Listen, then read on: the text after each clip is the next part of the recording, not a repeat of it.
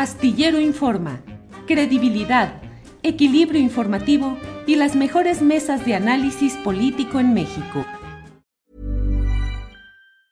Hey, it's Ryan Reynolds and I'm here with Keith, co-star of my upcoming film If, only in theaters May 17th. Do you want to tell people the big news?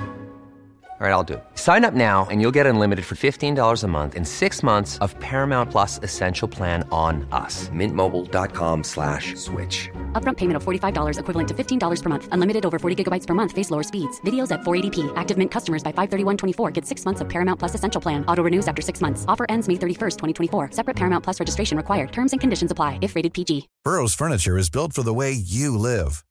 From ensuring easy assembly and disassembly to honoring highly requested new colors for their award-winning seating, they always have their customers in mind. Their modular seating is made out of durable materials to last and grow with you. And with Burrow, you always get fast, free shipping. Get up to 60% off during Burrow's Memorial Day sale at burrow.com slash ACAST. That's burrow.com slash ACAST. burrow.com slash ACAST.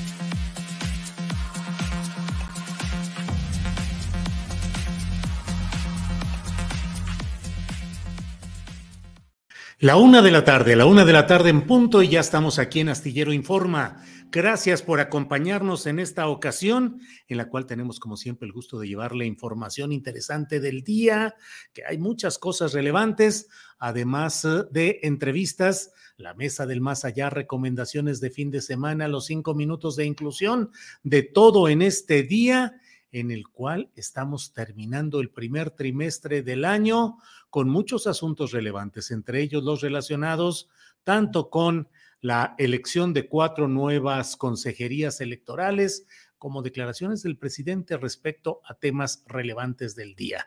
Como siempre, me da mucho gusto saludar a mi compañera Adriana Buentello en este viernesito. Adriana, buenas tardes. ¿Cómo estás, Julio? Muy buenas tardes. Feliz fin de semana para todos, ah, particularmente a los que ya están conectados, por supuesto, a esta emisión. Julio, qué noche tan larga, bueno, qué madrugada, qué información. De pronto eh, se suelta la información como un bombardeo, Julio. Sí, sí, sí, fue, fue una noche de desvelo periodístico, ni siquiera de fiesta de fin de semana ni nada por el estilo. Toda la atención concentrada en la manera como se organizaría y cómo se desenvolvió eh, con los resultados que iremos comentando esta designación de la nueva, eh, de la nueva presidenta del Consejo General del Instituto Nacional Electoral y tres consejerías más. Es decir, cuatro de once consejeros electorales cambian ya su designación. Particularmente todo estaba centrado en saber qué es lo que pasaba con la presidencia, que estaba prefijado el hecho de que debería ser una mujer. Y bueno, todo corría, Adriana, por el sendero de presuponer que la carta deseada por la 4T era eh, pues em, una eh, activista, una persona relacionada con algunos empleos y trabajos en el gobierno federal, que ha sido Berta Alcalde Luján, quedó fuera, pero quedó otra persona eh, que, híjole, de eso hablaremos. Se fortalece el polo político Sonora Pacífico. Adriana, ¿cómo va todo este asunto? Así es, Julio. Bueno, si te parece, empezamos con el tema de la tragedia en Ciudad Juárez, porque pues ya dictaron prisión preventiva a cinco personas por este tema, por estos hechos, pero también hoy el presidente informó que va a Ciudad Juárez, ya era un viaje que tenía contemplado, pero dijo que la atención médica va a ser la prioridad para los heridos. Vamos a escuchar qué fue lo que dijo Julio.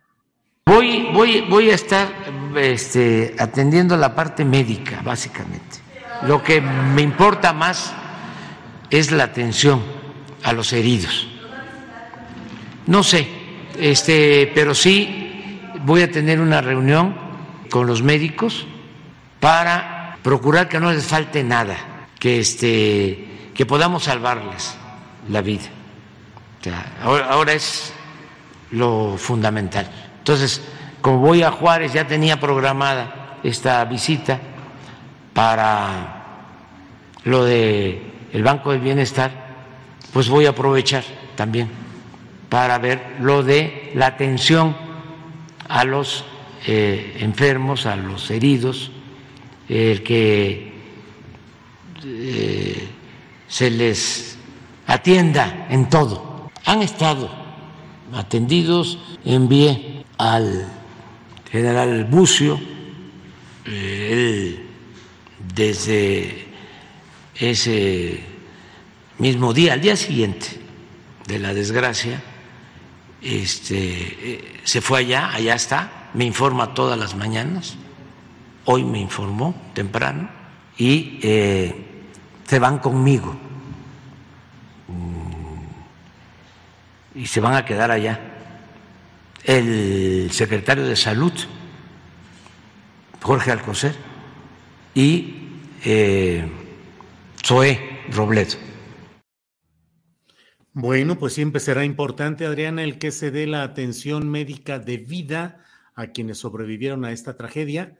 Desde luego que es un aspecto importante, relevante, eh, pero no hay que perder de vista que lo trascendente también está en lo estructural, es decir, en cómo se define o redefine la política migratoria mexicana, cómo se analiza y se corrige el grave problema de esos centros de detención, cómo se corrige el grave problema de la corrupción en el Instituto Nacional de Migración y cómo se hace justicia respecto a lo que sucedió en Ciudad Juárez. Creo yo que no basta con quitarle el contrato a la empresa de seguridad privada ni de castigar a agentes de a pie falta ver algo más profundo. Esperemos información, esperemos que no se quede solo en lo médico, que es importante, pero no es eh, solamente eso. Adriana. Así es, Julio. Y el presidente también se dijo consternado por estos hechos. Él menciona que le partió el alma, pero no nada más este, este hecho que sucedió en Ciudad Juárez. Vamos a escuchar qué fue lo que dijo. Lo eh, doloroso que ha sido este caso para mucha gente y lo confieso, me ha dolido mucho, me ha dañado.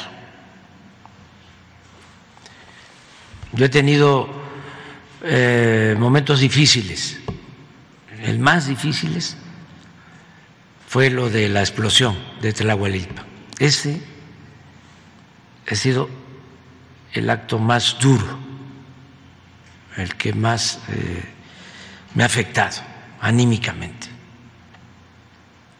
Y luego este, este me conmovió, me partió el alma. Y eh, me ayuda a enfrentar este dolor,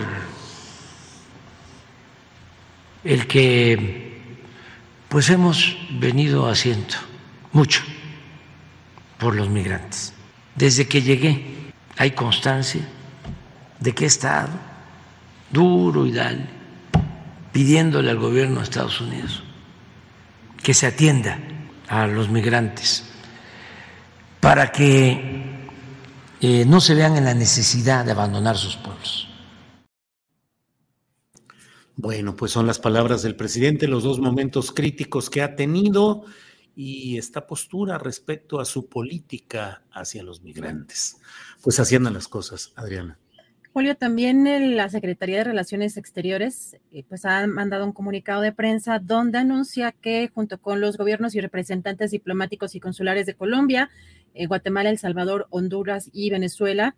El grupo de acción inmediata pues, se crea para atender de manera expedita a las víctimas de la tragedia y apoyar a sus familiares para que obtengan las visas humanitarias respectivas y señala también en, este comunicado coadyuvar a la identificación de las personas que lamentablemente fallecieron en estos hechos y también a la repatriación de los restos humanos eh, atender en los hospitales a heridos y gestionar la reunificación de sus familias. Y pues, pues vamos a seguir muy de cerca este tema porque efectivamente, Julio, también lo que mencionas, eh, pues no es eh, lo que sucedió en, Ciudad Juárez, pues no es un hecho aislado. Hay muchas denuncias en diferentes eh, pues lugares y hay que estar muy atentos sobre todo pues a estos, a estos movimientos que se están dando o estas investigaciones que está llevando a cabo que está encabezando en estos momentos, eh, por lo menos en las conferencias, la titular de la Secretaría de Seguridad Ciudadana, Rosa Isela. Y pues, eh, Julio, si pasamos y te late la idea, vamos a pasar al tema del Instituto Nacional Electoral. Bueno, por un lado, comentar que ayer la Cámara de Diputados eligió a los nueve consejeros, eh, a los nuevos consejeros del Instituto Nacional Electoral y entre ellos los que mencionabas, eh, la presidenta que quedó Guadalupe Tadei, que será quien releve a Lorenzo Córdoba en el periodo 2023-2032. También quedaron como consejeros Jorge Montaño Ventura, Rita B. López Vences y Arturo Castillo Loza. Y hoy también el presidente habló sobre el perfil, eh, lo que representaría Guadalupe Tadei. Vamos a escuchar. Porque es una mujer experimentada. Vean su trayectoria. No la conozco, ¿eh? conozco a su familia, eso sí. Y sí, este, son gentes progresistas y demócratas y gente honesta.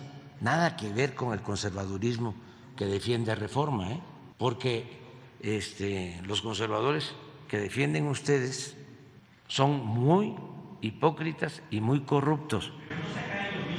No, no, no, no, porque tiene eh, profesionalismo, es honesta, incapaz de actuar como el presidente que, que está saliendo. Es una mujer íntegra, pero además fue examinada por una comisión del Congreso y por si fuese poco, es producto de un sorteo. Bueno, pues mucha polémica y mucha discusión va a haber acerca del comportamiento de la nueva presidenta del Consejo General del INE, que es una persona que, como dice el presidente de la República, proviene de una familia progresista, pero además con mucha presencia en cargos públicos en por parte de diversos integrantes de esa familia. La delegación general del gobierno federal en, ah, en Sonora eh, otro miembro de esa familia es el director general, ni más ni menos que de Litio MX, de la gran empresa que se está creando, aparte de otras eh, plazas ocupadas por miembros de esta familia. No adelantemos vísperas y esperemos a ver los primeros eh, comportamientos y decisiones que tenga la nueva consejera presidenta. Pero Adriana, lo que estuvo sabroso ayer también fue pues la fiesta de despedida que se organizaron, porque ni siquiera estaba programada, sino que la hicieron. Algunos de los propios participantes se enteraron cuando ya estaba en curso y fue una em, sesión del Consejo General del INE en la cual hubo, como en las buenas, en los buenos espectáculos políticos y teatrales, Adriana, hubo lágrimas, llanto, emociones fuertes, abrazos, despedida, eh, autocomplacencias, justificaciones de toda índole. Mira lo que dijo, por ejemplo, eh, la postura y lo, la manera como se despidió Ciro Murayama de su compañero de andanzas, Lorenzo Córdoba. Vamos a ver este video. Lorenzo Córdoba, compañero de trabajo, amigo de la vida, camarada de causa.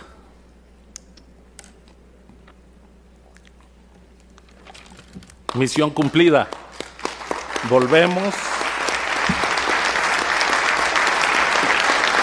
Volvemos a nuestra casa académica.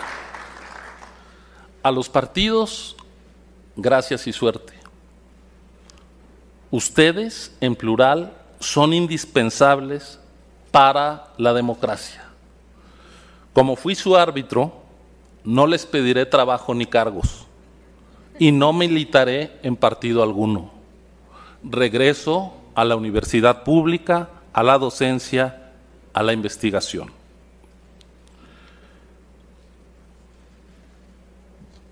En estos años, Marta, María y Julia han llenado mi vista de belleza, de alegría cada día y le han dado un sentido profundo a mi existencia.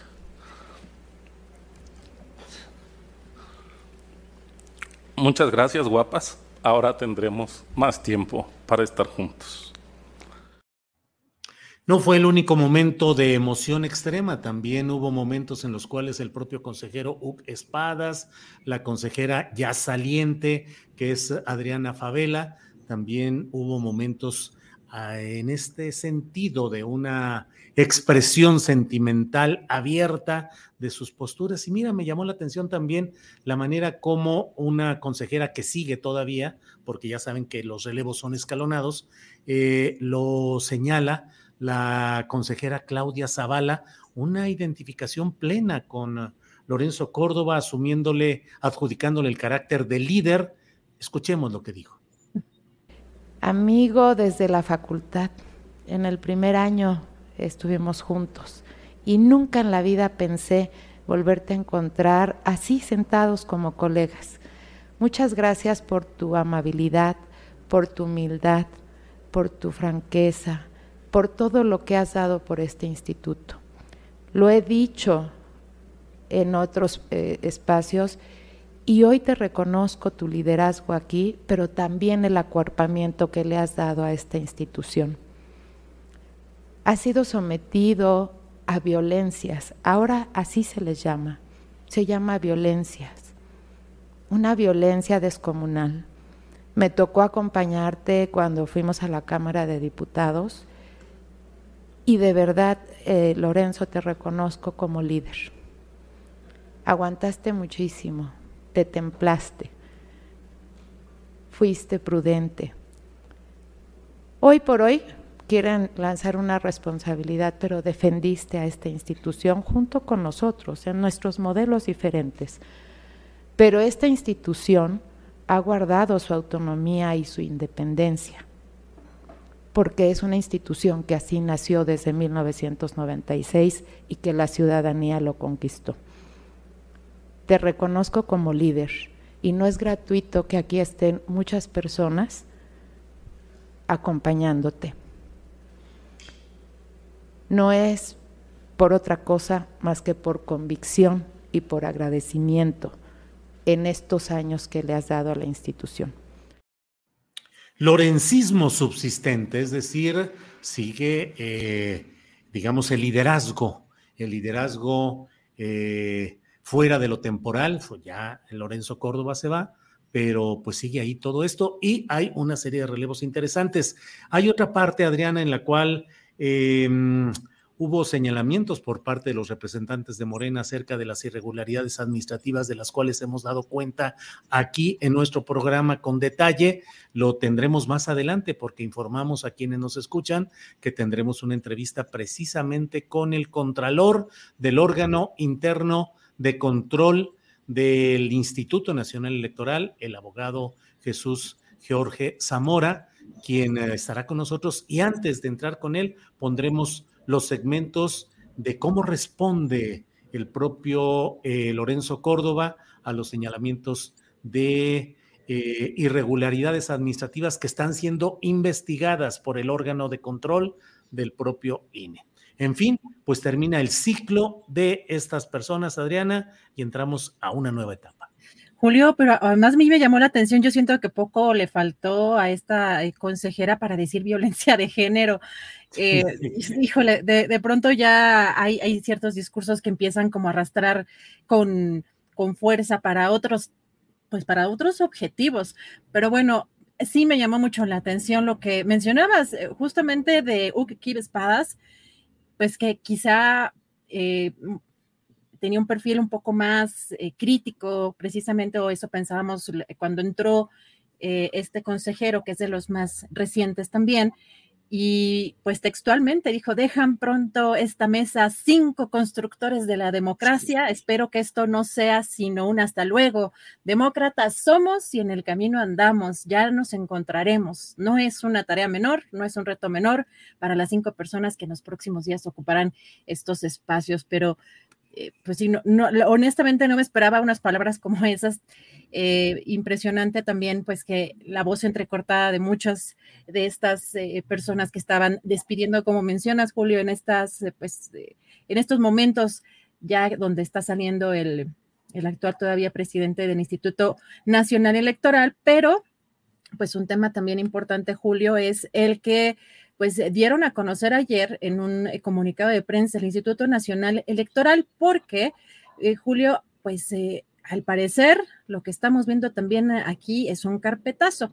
El Instituto Nacional Electoral en este comunicado dice que determinó no sancionar al Partido Revolucionario Institucional por el presunto financiamiento ilegal de las empresas Odebrecht y OHL en el que está involucrado Emilio Lozoya y a las campañas en ese entonces de eh, candidatos Enrique Peña Nieto y Alfredo del Mazo. Y el argumento, Julio, es que la Fiscalía General de la República le negó el acceso a la información crucial del caso. Dice textualmente en este documento, en el caso Odebrecht, el Pleno del Consejo General no pudo determinar infracción a algún partido político, ya que no contó con la información necesaria por parte de autoridades federales y financieras, así como de otras instituciones para poder complementar la información, mientras que en el caso Zafiro, si bien se presentan eh, infracciones de distinto tipo, no se pudo acreditar que los recursos hayan ingresado al partido político denunciado. Y por supuesto, pues hay reacciones. El presidente o líder nacional de Morena, Mario Delgado, pues también puso un tuit ayer que menciona a Lorenzo Córdoba, donde dice que como buen empleado pasó a hacerles un último favor a sus jefes del PRI y el INE dio carpetazo a las investigaciones por el financiamiento ilegal de Odebrecht a las campañas del PRI en 2012 y 2017 por millones desviados mediante la operación Zafiro a ese partido en 2016. Dice en este tuit, así se despiden quienes se creían paladines de la democracia, pagando favores y yéndose por la puerta de atrás con sus millones y el eterno amparo que defendieron con uñas y dientes para nunca dejar de ganar más que el presidente. Ojalá así hubieran defendido la democracia. Esto es lo que puso Mario Delgado. ¿Cómo ves? Pues esta, este, este último movimiento en el INE cuando antes de que salga Lorenzo Córdoba. Ahora, no hay que irnos con la finta, desde luego, absolutamente convencido de que en este grupo que se ha despedido del INE hay la capacidad de hacer arreglos de distinta índole para proteger, en este caso, por ejemplo, al PRI, no tengo ninguna duda, pero aquí no cerremos los ojos ante el hecho de que la propia Fiscalía General de la República no ha proporcionado la información judicial suficiente para poder avanzar en este tema. Es decir, y lo digo con claridad, no cerremos los ojos al hecho de que en el fondo, en el fondo, no está habiendo actividad de la Fiscalía General de la República para avanzar en el tema de castigar verdaderamente el caso de Lozoya y de Odebrecht, un caso que en otros países latinoamericanos ha llevado a la destitución, el enjuiciamiento de personajes de primerísimo nivel y aquí la Tortuguerz andando ha mantenido una abierta eh, pues que te diré, una cobertura deficiente del caso y no ha proporcionado los suficientes elementos para avanzar en este tema. Así es que no vaya siendo que todo esto sea también en el fondo una forma de proteger a quien resultaría dañado si avanzara el proceso de los Oya Odebrecht, que tendría que ser Enrique Peña Nieto. Así es, Adriana. No, Julio, y además es que es importante, ya va a terminar el sexenio. Bueno, estamos en un tramo final y pues este caso no parece tener ninguna salida o ninguna eh, conclusión más allá del propio, o sea, ya no más allá de los Lozoya, hablando de Peña Nieto o de la gente más arriba, sino del propio Emilio Lozoya. Pero efectivamente vamos a también dar seguimiento a este tema. Julio, si te parece, vamos a, eh, a buscar al entrevistado que ya debe estar por eh, conectarse y regresamos en un, en un ratito más, Julio. Muy bien, gracias, Adriana. Gracias a quienes nos acompañan en este viernes 31 de marzo. Em, eh, tenemos eh, todo. Eh, María, María Guzmán dice gracias, don Julio, por sus observaciones. Tamisue dice Gers Florero y Lomenso Córdoba son lo mismo, Andrés Manuel López Obrador. ¿Qué te sabe Gers? ¿Por qué no lo destituyes? Eso es lo que dice ahí Maida Marroquín y que eso justifica el tramposo movimiento de los trácalas que se van. Bueno, pues tenemos toda esta información. Vamos a pasar un poquito más adelante eh, la información relacionada con la postura de tanto Lorenzo Córdoba respecto a los señalamientos que ha hecho el Contralor del INE, como la propia respuesta del mencionado Contralor. Tenemos uh, una entrevista en unos segunditos. Vamos a hablar ya con el doctor Pedro Moctezuma. Él es profesor investigador de la Universidad Autónoma Metropolitana e integrante de la Coordinadora Nacional Agua para Todos, Agua para la Vida. Está con nosotros el doctor Pedro Moctezuma. Pedro, buenas tardes. No está no está bueno. Em, bueno, pues déjeme ver. Vamos a seguir con algún otro tema que tenemos por aquí. Em, Déjeme ver, déjeme ver. Ahorita mismo vamos eh, avanzando porque usted sabe cuál es el problema central que estamos teniendo en todo el país con el problema del agua, con el suministro deficiente, con el tandeo, con la interrupción del suministro. Todo ello forma parte de un esquema general que tiene que ver con la manera como se administra y se suministra el líquido, entre otros temas, a las grandes empresas, cerveceras, refresqueras, industrias Lala en la laguna, en tantos lugares donde el agua agua se asigna y se distribuye con criterios económicos de favorecer al gran capital.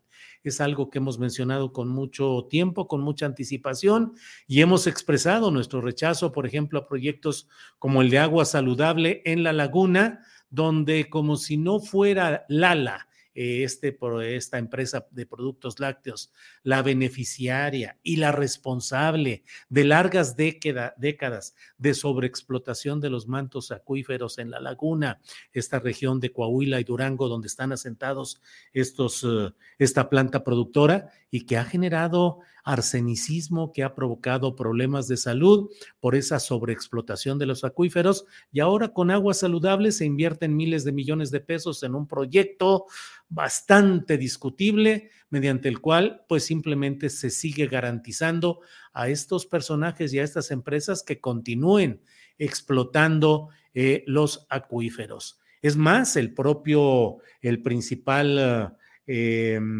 directivo del ala de apellido Tricio, pues ha estado como invitado especial y como mencionado especialísimo en los discursos presidenciales en los actos en la laguna. Como eso, hay muchos lugares donde se está peleando contra empresas, contra firmas, contra industrias que se han aprovechado de todo ello. Con agua, con agua, usted sabe que con agua y la carabina de Ambrosio más o menos son lo mismo. Eh, una con agua, Comisión Nacional del Agua, que simplemente ha sido también una decepción más se ha prestado al entendimiento con las grandes empresas, no castiga a nadie, tiene un número reducido de inspectores, reducido de inspectores para tratar de eh, supervisar lo que en el fondo son los arreglos para dejar que las grandes empresas hagan lo que quieran sin mayor problema. He mencionado incluso en la columna astillero algunos casos eh, preocupantes de esta preponderancia de intereses de élite sobre los intereses de la gente en este tema del agua. He mencionado, por ejemplo, cómo eh, la señora actual senadora eh, Olga Sánchez Cordero, pues es beneficiaria históricamente durante largo tiempo de concesiones de agua en el norte del país, específicamente en Nuevo León.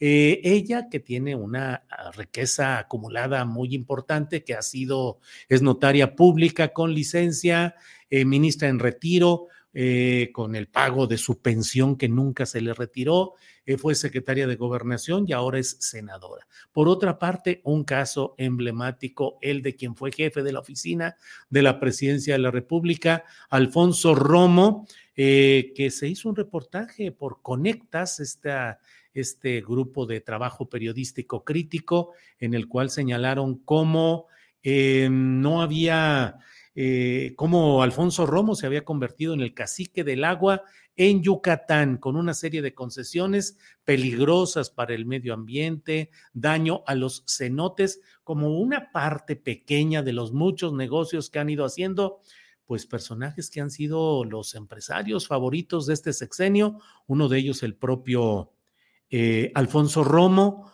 otro el señor dueño del grupo turístico Vidanta, que son eh, de esas instancias que se tienen que revisar conforme pasa el tiempo, porque son muchos los temas críticos que hay que revisar en todo ese ámbito. Eh, por teléfono está listo el doctor Pedro Moctezuma. Pedro, buenas tardes. ¿Qué tal? Muy buenas tardes. ¿Cómo estás, Julio? Qué gusto. Bien, Pedro. Pedro, eh, por desgracia se nos ha ido el tiempo y nos queda ya muy poco tiempo para avanzar en este tema.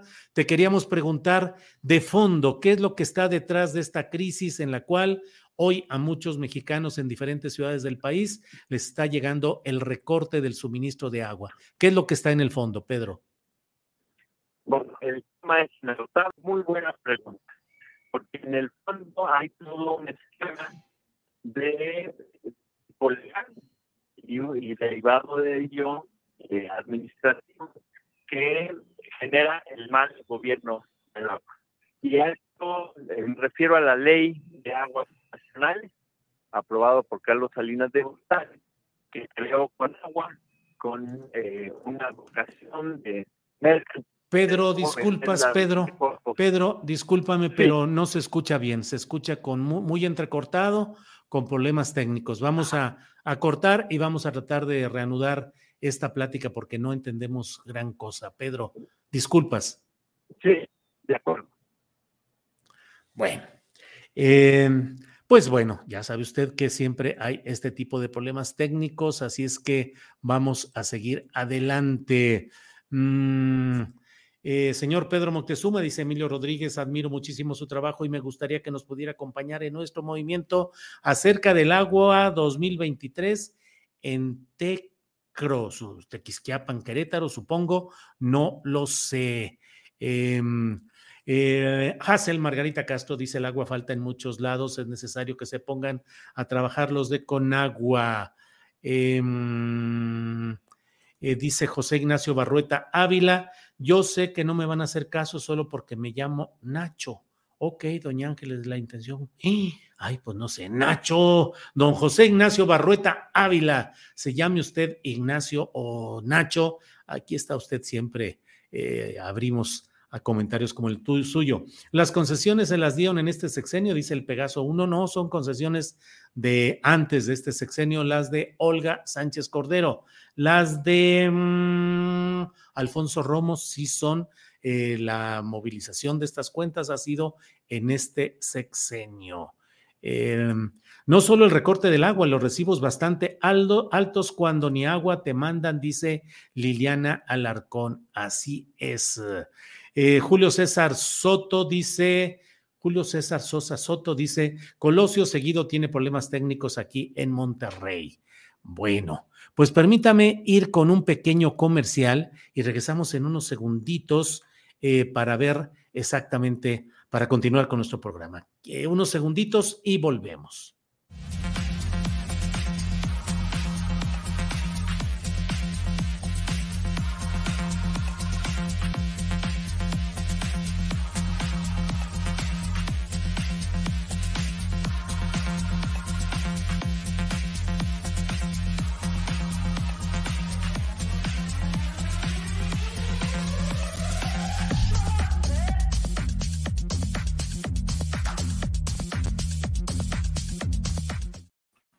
Bueno, pues vamos a dejar para otra ocasión la entrevista con el doctor Pedro Moctezuma Barragán, eh, debido a que su conexión eh, por Internet no fue la adecuada y no pudimos tener la comunicación eh, programada hoy para la una de la tarde con 20 minutos.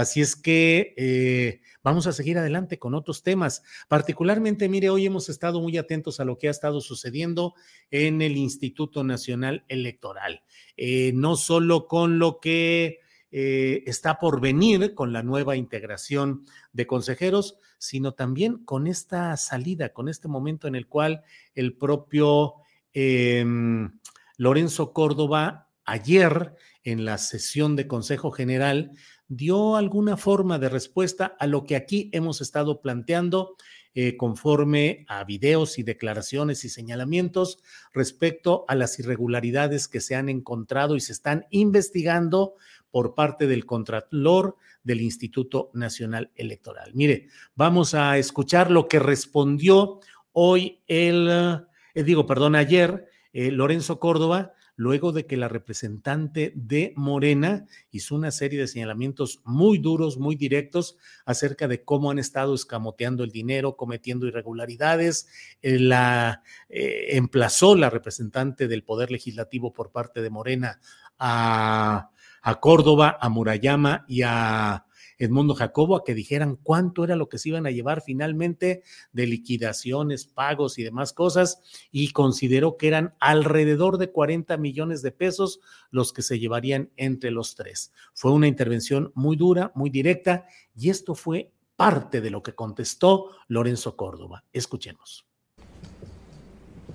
Es decir, se encuentra transcurriendo el plazo otorgado a las áreas auditadas para solventar las observaciones correspondientes. Todavía no se ha aclarado, esto, esto, déjeme intentar ser muy pedagógico para tratar de explicarle al público cómo funcionan las auditorías. Las auditorías implican que el órgano auditor revisa el comportamiento financiero, los gastos, etcétera, la actuación de las unidades responsables. Cuando el órgano auditor encuentra que hay una posible irregularidad, se lo comunica a las unidades responsables para que le aclaren y resuelvan, en términos contables se llama solventar lo que se eventualmente identificó en primera instancia. Es verdaderamente, pues hombre, curiosa por decirlo menos, la actitud que ha venido manteniendo de manera reiterada el eh, titular actual del órgano interno de control, de publicar en los informes que la ley le mandata entregar a este órgano superior de dirección y a la Cámara de Diputados, datos de auditorías que están en curso. Llama mucho la atención esta práctica déjeme calificarla de poco profesional, de estar presentando a la Cámara de Diputados y a este Consejo procedimientos que todavía están abiertos y que no han sido concluidos. Eso no ocurría con el anterior titular del OIC. No quiero atribuir al dolo o a la mala intención esas actuaciones, esos dichos, esas descalificaciones groseras quiero atribuirlo a una práctica muy difundida, que no es leer, al menos de manera completa, los documentos que se tienen a disposición. Tenemos programada para la una de la tarde con 40 minutos una entrevista con el abogado Jesús George Zamora, que es justamente el contralor del órgano interno de control del Instituto Nacional Electoral. Este cargo es designado por la Cámara de Diputados para vigilar lo que hace el INE. Es decir, no depende del INE ni de su Consejo General ni del presidente consejero, en este caso saliente, Lorenzo Córdoba, justamente para evitar pues que el propio investigado designe a quien le vaya a investigar. Es un trabajo que es el informe correspondiente a 2022 en el cual efectivamente se señala con toda puntualidad que estos son los... Uh, los primeros señalamientos, son los preliminares de lo que se está investigando y se apuntan una serie de irregularidades que se han detectado en el comportamiento de unidades del Instituto Nacional Electoral que están en proceso que las autoridades correspondientes las solventen. Eh, lo que dice Lorenzo Córdoba cuando se pone pedagógico, como él mismo lo dijo, pues es rigurosamente cierto, pero en un ánimo también rigurosamente pedagógico, ha de decirse que siempre que se encuentran este tipo de irregularidades, irregularidades administrativas, se colocan con la etiqueta de preliminares porque hay un plazo para que puedan ser solventadas. Eso ha pasado en todos los hechos eh, correspondientes a auditorías superiores de la federación y otro tipo de órganos internos de control. Eh, claro que hay que irlas precisando, pero o ahora han sido presentadas en el informe anual, como lo hace también la Auditoría Superior de la Federación y dice, en tal lugar, por ejemplo, Segalmex, se encontraron todas estas irregularidades, damos el tiempo adecuado procesalmente para que expliquen y nos digan qué es lo que sucede ahí, pero eh, ese es el procedimiento. Ahora, de que hay eh, estas irregularidades detectadas en espera de que sean solventadas o sean explicadas, ahora sí que como lo dicen, de que las hay, las hay. Bueno, es la una de la tarde con 39 minutos. La una de la tarde con 39 minutos.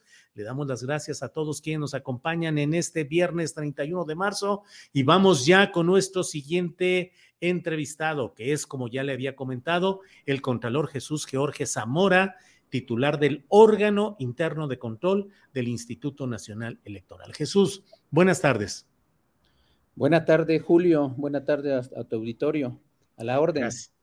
Jesús, pues um, eh, pusimos hace algunos eh, minutos el video donde el, uh, el, consejero presidente saliente del Instituto Nacional Electoral, Lorenzo Córdoba, eh, se queja, digamos, desestima los señalamientos hechos en el informe anual 2022 que has presentado y en el cual se habla de irregularidades, detectadas y que están, como lo dice el propio informe, en el terreno preliminar.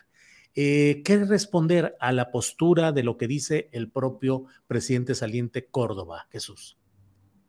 Bueno, por una parte tiene razón. El informe se divide en varios apartados. Uno de ellos es el informe respecto a las auditorías que ha realizado el órgano interno de control. Y en estos, efectivamente, como se dice en el informe, tienen, eh, son eh, hechos o son observaciones de carácter preliminar, pero eso no quita el que, dada la función y la importancia que tienen las actividades del Instituto Nacional Electoral, que deban de ser públicas.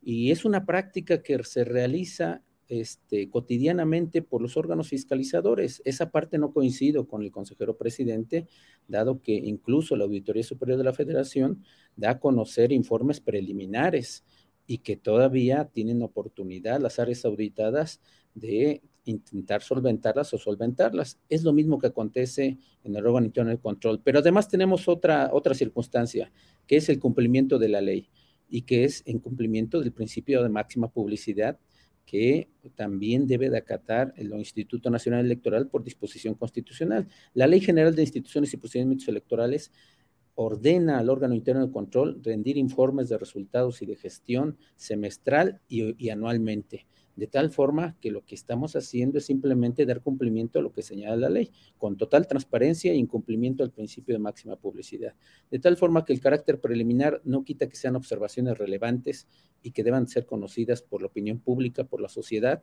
para que tome sus propias consideraciones al respecto y desde luego, en caso de que se solventen, pues se harán del conocimiento también, o en caso de que no se solventen, se iniciarán las investigaciones y los procedimientos responsables que correspondan.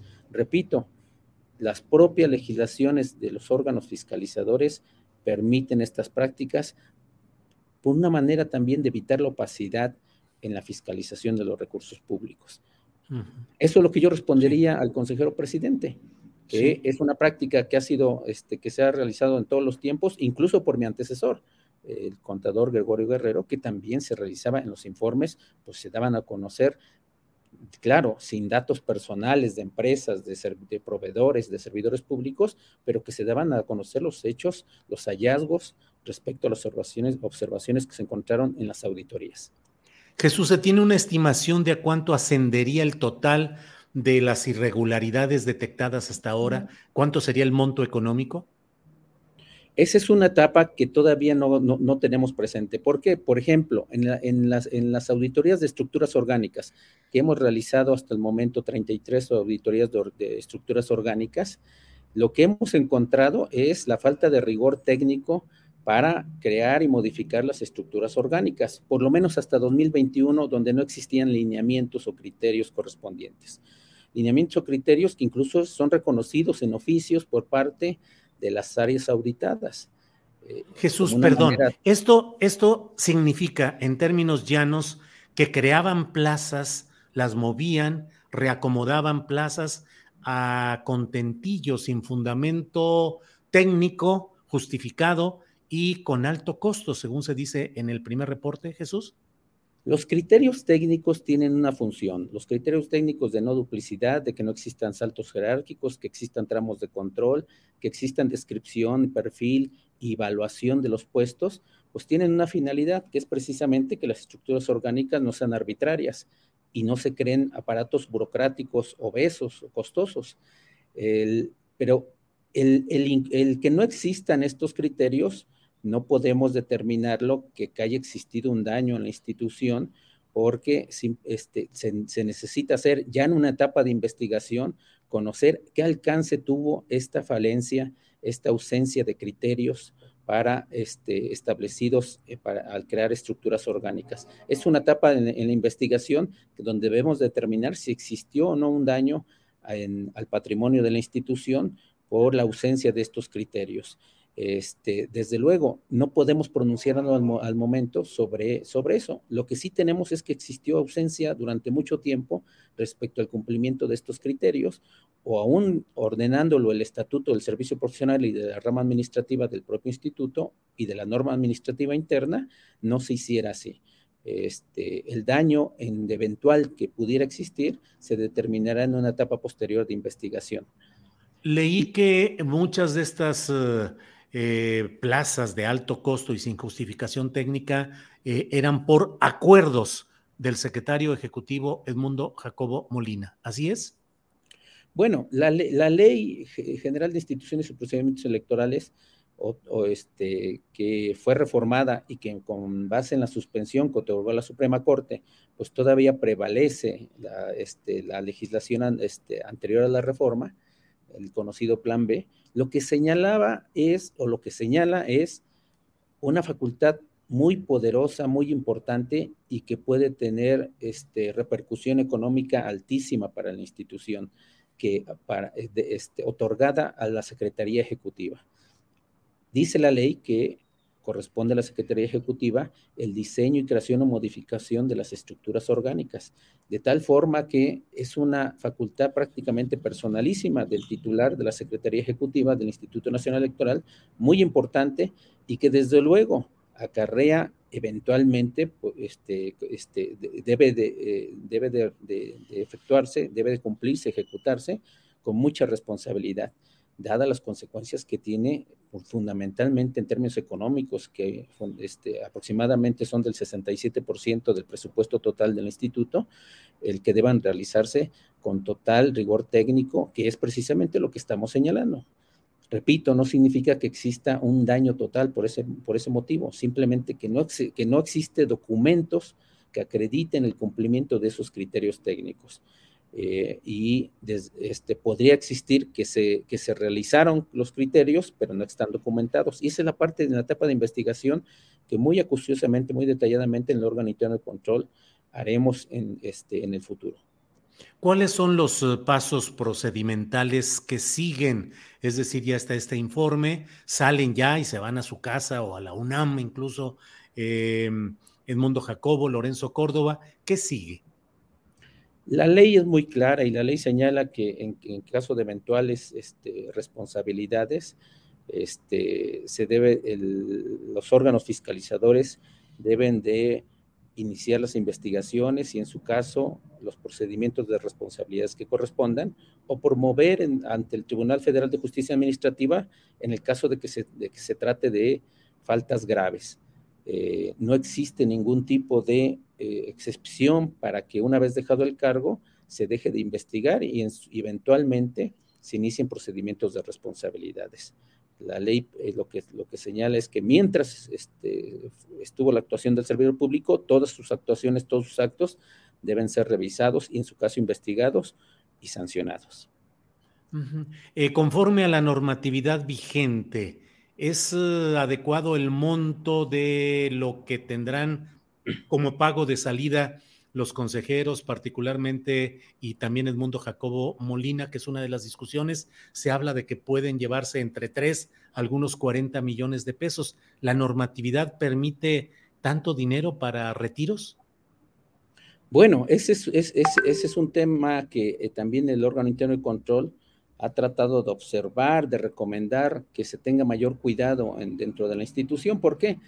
Porque si bien eh, cuando eh, una institución o incluso en términos privados, una empresa decide separar a alguien de, sus labores, este, la ley laboral y en su caso la ley burocrática, pues señalan que debe de ser mediante liquidación. Lo que no sucede en el caso de que se termine la gestión de un, de un puesto o este, exista causa justificada para separar al servidor, al servidor público de ese cargo. Pues en tal, en tal caso no existe o, no, no, no, existiría justificación para liquidar. Este, en el caso del Instituto Nacional Electoral, la norma, la norma que, que, que, fue aprobada por los órganos colegiados, en específico por la Junta General Ejecutiva, este, señala que se otorgue la liquidación que aquí se denomina compensación extraordinaria, se, compensación por término de la relación laboral, se otorgue a quienes dejen de fungir como funcionarios públicos. Y en esa parte me parece que como política laboral, como política de, cuidado del patrimonio en la institución, debería el instituto tener un régimen más estricto, en el sentido de que sí, quizás sea, este, este, sea conveniente que los servidores públicos tengan esta oportunidad, pero siempre y cuando sus, la, su evaluación del, eh, unirlo a su evaluación del desempeño que sea alta, de alta calificación. En el caso de los funcionarios de los órganos de, directivos, desde luego también deberían entrar otro tipo de consideraciones y que creo que son los que animaron a que en la norma interna este, se determinara que existieron. En términos concretos, pues sí existe una norma que permite eso, el órgano interno de control no ve ilegalidad en esa norma, pero en términos de recomendación, de sugerencia, el órgano interno de control sí ha, señalado que se evalúe la pertinencia de establecer reglas más estrictas para el otorgamiento de estas liquidaciones. Y existe otro, otro, otro apartado que es el de, de índole, digamos, personal, que es el ahorro mediante el seguro de separación individualizado, mediante el cual el Instituto Nacional Electoral, en un cierto porcentaje que elige el propio servidor público, eh, le otorga al, servidor público y él eh, también una, una, parte proporcional igual. De tal forma que si elige 10%, el 10% de su salario lo ahorrará el servidor público, esta es la parte netamente privada, pero existe una parte pública que es que el instituto da otro 10%, y eso desde luego tiene que ser pública, tiene que ser transparente, tiene que ser también fiscalizada. Este, Jesús. desde ese punto de vista, pues también tienen una cobertura legal, porque el seguro de separación individualizado, la Ley Federal de Austeridad Republicana, este, lo prohibió para el gobierno este, federal, pero a los, órganos, a los organismos constitucionales autónomos, señaló que en caso de que existiera como condición, en que sus condiciones generales de trabajo lo podrían mantener. Y esa es la parte en la cual en la institución, eh, dado que ya se, ya se contemplaba en sus condiciones anteriores, pues sigue, sigue, sigue existiendo en el Instituto Nacional Electoral. Es también un tema de política pública laboral y de, de cuidado del patrimonio de la institución. Pero Jesús, lo pagado, pagado está y ya no puede haber vuelta atrás o todavía hay la posibilidad de que por algún recurso jurídico, judicial, pudiese obligárseles a que devolvieran algo de lo que han recibido. Pues hasta donde tengo entendido, aún no se pagan porque siguen siendo servidores públicos. En su caso, esas liquidaciones esas prestaciones del seguro de separación individualizado se realizan con posterioridad a cuando dejan el cargo. Hasta el momento no tenemos conocimiento de que se les haya entregado esas cantidades. Este, deberíamos esperar a que, se, a que se les haya hecho efectivo, que, hayan hecho efectivo estas cantidades y en su caso, si alguien este, considera que existe algún tipo de ilegalidad, pues desde luego se revisaría. Lo que, lo que señalo es que sí existe cobertura normativa dentro de la institución y que esa cobertura normativa debería ser revisada desde el punto de vista del órgano interno de control. Sí. Jesús, eh, para una mayor comprensión de quienes somos eh, eh, muy distantes de todo este entramado jurídico y normativo del INE, las irregularidades detectadas deberían de generar en la población una preocupación baja, mediana o alta, es decir, son hechos preocupantes, altamente preocupantes o medianamente preocupantes. Pues muchas de las observaciones que ha realizado el órgano interno de control en varios informes anuales de gestión tienen que ver con mejorar la eficiencia administrativa de la institución, del Instituto Nacional Electoral. Y las acciones de mejora que, que, realice el Instituto Nacional Electoral, pues siempre estarán en pos de perfeccionar el funcionamiento de la institución. No podemos señalar en este momento que exista algún tipo de ilegalidad manifiesta. Eso, eso lo podemos determinar hasta la etapa de investigaciones. Y por lo tanto, este, el órgano interno de control en estos momentos no puede señalar que exista algún tipo de preocupación para, este, para, para, la, para la sociedad al respecto. Y quiero explicarme bien en este sentido. ¿Por qué? Porque los hechos irregulares irregular, y posiblemente irregulares, irregulares que se mencionan en el informe, pues, todavía tienen que decantarse con la etapa de investigación y en su caso determinar responsables. Y en esa parte, como bien, como lo señalamos en el caso de estructuras orgánicas, pues se, se requiere tiempo y también análisis para determinar en su caso un daño. No necesariamente que exista un hecho irregular significa que exista un daño económico este, puede presumirse, pero no, no, necesariamente es que exista. Y eso se determina hasta la etapa de investigación. De tal forma que hasta que, se, hasta que se, se, termine, se concluye la etapa de investigación y en su caso el procedimiento de responsabilidades donde se da garantía de audiencia a los servidores públicos, se puede determinar si existió verdaderamente una afectación al servicio público o a la institución. Jesús, dentro de lo que se está viendo, las irregularidades detectadas y señaladas en este informe 2022, ¿el panorama alcanzable es solamente de algún tipo de sanción administrativa o también habría la posibilidad de sanciones penales a quienes resultaran responsables? En, el caso de faltas, pueden ser faltas no graves y faltas graves en términos de, eh, del ámbito administrativo. Eh, y en el caso de faltas graves, generalmente la ley, señala, la ley penal señala también como este, infracciones espejo de las faltas administrativas graves, de tal forma que si existieran faltas graves, que debe el órgano interno de control promover procedimientos ante el Tribunal Federal de Justicia Administrativa, porque constitucionalmente a ese tribunal corresponde imponer las faltas graves, también podría existir la posibilidad de que existiera algún tipo de delito, dado que la ley penal también señala, eh, eh, por actos similares, señala que puede constituir delitos. Sí existe la posibilidad. Jesús, pues eh, gracias por esta oportunidad de platicar, de entrar al detalle. Sé que por razones del propio cargo y de los procedimientos que se realizan, pues no se puede hablar con la puntualidad que a veces el interés periodístico quisiéramos tener una mayor puntualización. Sé que es algo que va caminando y que las palabras dichas aquí pueden ser usadas justamente en contra de ese proceso. Pero Jesús, en términos generales, ¿dónde están las principales irregularidades?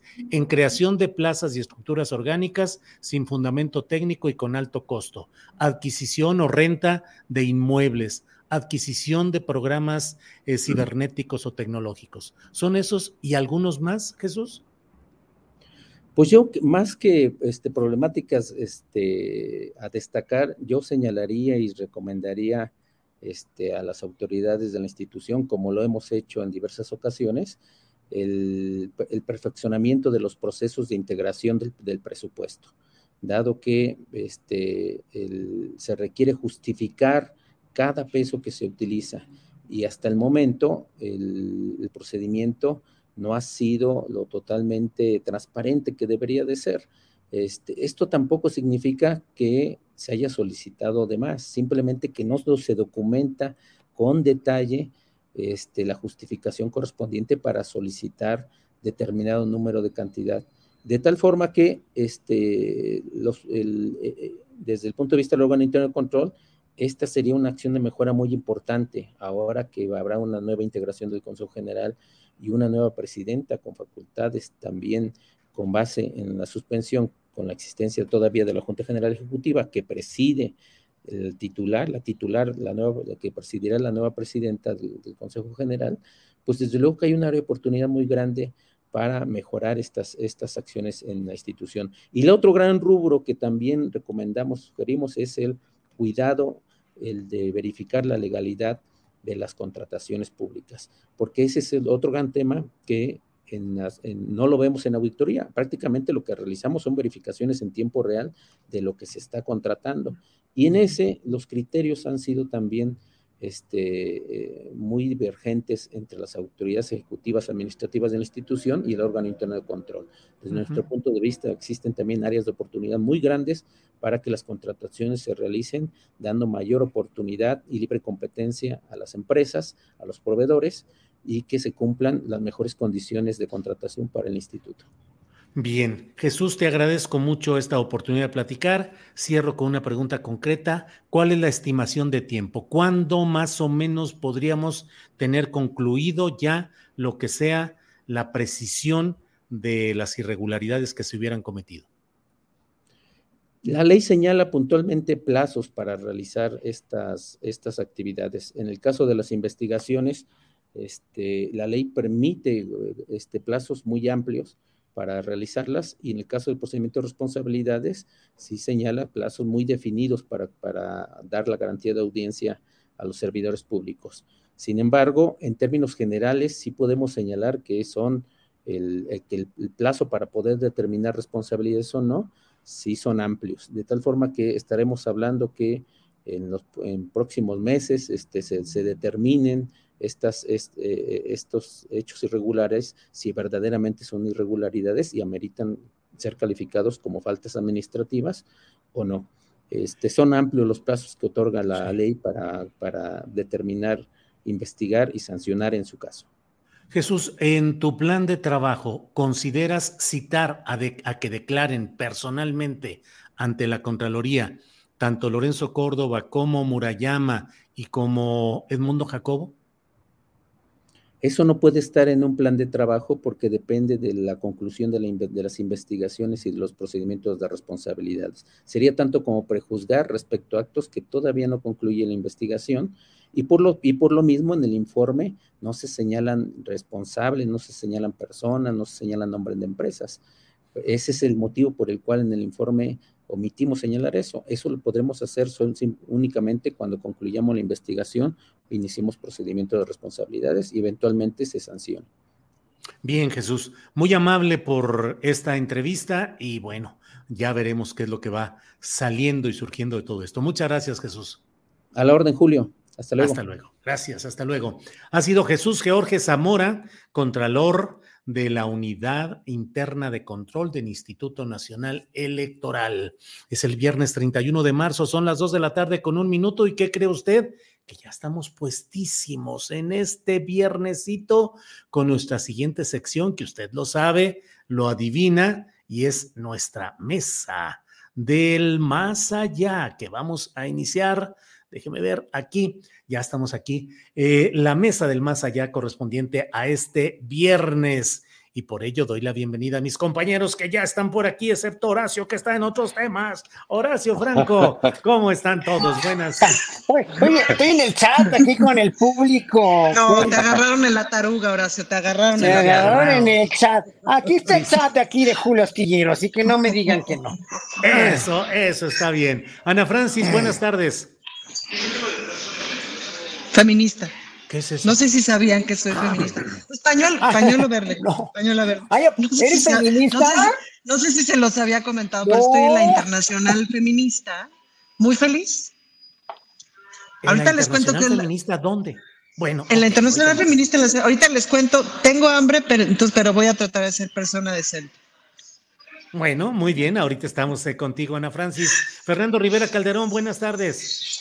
Hola Julio, buenas tardes Ana, Horacio, yo pues me, me da gusto como siempre verlos, pero después de ver la información que has dado de, del INE, Qué horror, la ¿verdad? verdad es que no sé si pueda yo Espérate, Fernando, cálmate. continuar, Julio. No llores, no llores, no Cálmate. llores, es para llorar, Deja pero no un poco de llores. mi cerveza para que parezca que estoy llorando espuma. Porque es muy triste, Julio, es muy triste lo que está pasando. Es muy triste, sí. Horacio, ¿también sufriste con los consejeros? ¿También lloran? No, yo sufrí más con las, con, con- los sainetes que hicieron en la Cámara de Senadores, así, con esos gritotes que no podría yo ni, imitar, de veras, porque ahorita ando saliendo de una gripa muy fuerte que me dio, pero está, estuvo de veras viendo cómo gritan, cómo gritaba Madero, así con esa, con ese ímpetu y vehemencia que me hubiera gustado oír a Madero y a todos ellos gritar así cuando la guardería ABC, o cuando, no sé, digo, pues cuando lo de Tlatlaya, cuando lo de la, la matanza de los estudiantes de Yotzinapa, Né, ensinar para ahí sí, no, todos muy calladitos y muy arrepentidos y muy, sí, muy críticos así a lo, a lo chiquito, pero aquí, no, hombre, unos gritotes y unos sainetes y unas lloradas también, como estos, estas lloradas de las del, de la del INE o de todos los del INE ayer. Mira, la manera es que, no, no, eso fue hoy, ¿no? De la, la- la despedida fue ayer o hoy, Ayer, Julio. ayer, ayer. Bueno, ayer. esto que acabas de pasar, que transmitir hace ratito, pues es un, son, son también sainetes, son, ah, o de veras lo creerán, o sea, que están tan enfermos de la cabeza que creen en sus propias mentiras tan, tan verdaderamente tan... O sea, mira, el hecho de estar contra la Constitución, yendo de contra el artículo 27 de la Constitución, eh, obviamente ya es una cuestión eh, total y absolutamente mezquina, porque estás contraviniendo la Constitución como funcionario público, como servidor público. Igual los- la, la Suprema Corte, con lo de los salarios, pues, ¿no? Entonces ahí ya no tienen ningún argumento. Entonces creerán en sus propias mentiras de tal manera estas personas que no, no. No, no tienen, no tocan piso, están, están en otra dimensión. Yo simplemente, si soy funcionario público, gano más que el presidente contraviniendo la Constitución y teniendo y, y teniendo a, a- a la gran mayoría del pueblo de México en contra, pues yo no decía nada, yo nada más hacía una despedida así, nada más entre amigos y sin, sin grabar estos discursos, de veras, eh, no, no, es que son sainetes, esos son, de- son muy, muy buenos actores, ¿eh? en verdad, o de veras están tan enfermos que creen en sus propias mentiras. Bueno, eh, Ana Francis, ¿les darías chamba en alguna obra teatral? ¿Cómo la denominarías? ¿Qué consejos les darías para que, creo que muy pocos, porque se han visto realmente. ¿Qué opinas, Ana Francis? Bueno, tendría que ser una obra de poco elenco porque salen muy caros, Julio, y no hay taquilla que te alcance. O tendría que tener un financiamiento del Estado importante o un financiamiento de alguien importante, no de esos que te dan dinero para hacer 30 funciones, pero nomás te alcanzó para 5. Así ha pasado. Este, entonces, y uf, pues, ¿qué obra sería? Híjole, como una de estas de, ay, como de estas de teatro de los ochentas, escrita por señores que estaban descubriendo su violencia. Híjole, alguna de esas puede ser. No sé, es que son malos, son malos actores. Mira, Julio, ninguna, ninguna, ninguna mala persona es un buen actor. La verdad. ¿De Em, veras? ¿Ninguna mala sí. persona es buen actor? es, no, no termina Hay siendo muchos buen actor. actores a los que acusan de cosas terribles, al propio Sean Connery, por ejemplo. Claro. Mm, No necesariamente, y no Woody necesariamente Allen. es un buen actor.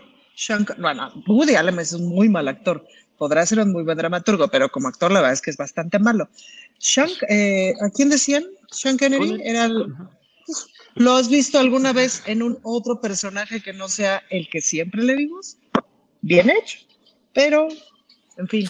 Pero Órale, nada, órale. probablemente estoy equivocada en mi categorización, pero solo para decir que estos tres, que estos son muy malos actores. Fernando No, yo Rivera, no les ¿qué- daba chance, yo no les daba chamba, pero de nada, Julio. De nada. Pero de, no sirven para nada. ¿Para qué sirven? Bueno, bueno, pues entonces ya sirvieron durante varios años a la patria heroicamente como No, se han echado sus. Fernando Rivera Calderón, ¿qué opinas pues de este sainete, de esta tragicomedia montada en la despedida, en el adiós de los consejeros salientes del INE? Pues eh, no, no, nunca imaginé que tuviéramos un, un, pues un instituto tan sentimental, ¿no? Eh, Sí. La verdad es que me, me conmueve su conmoción, su, su apego. Claro, pues con tanto privilegio que tienen alrededor de ellos, con, con esa liquidación, con toda esa, esa manera en la que llevaban la vida, eh, en esta chamba defendiendo nuestra democracia, pues sí, sí, yo también lloraría si perdiera ese, espacio de oportunidad, ese nicho de oportunidad.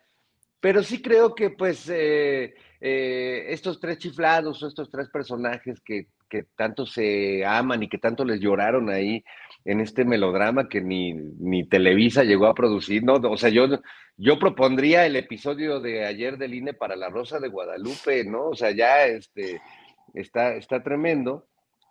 Pero sí, a, a, diferencia de lo que dices, Julio, yo creo que más bien a partir de, de esta semana, de estos días, de esta Semana Santa, que es tiempo de reflexión y de días de guardar, estos tres personajes tienen la oportunidad de por fin en su vida sí servir para algo, o sea, sí hacer algo de su vida, porque llevan un rato ahí simplemente eh, haciendo negocios a partir de, la vida electoral mexicana, eh, actuando, y creo que los últimos, las últimas semanas han sido clarísimas porque perdieron toda compostura y todo intento de parecer democráticos o ecuánimes, nunca lo parecieron, pero bueno, por lo menos lo, intentaban disimular. Estas últimas semanas ya vimos a un Lorenzo y a un Ciro ya este, desmecatados, Ciro negando la existencia del pueblo, eh, todos desapareciendo al mismo tiempo, así conforme lo decretaba él,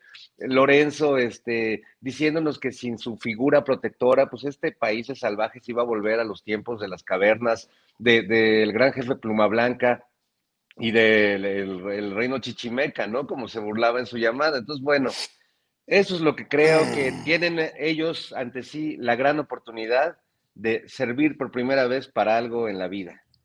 Vaya.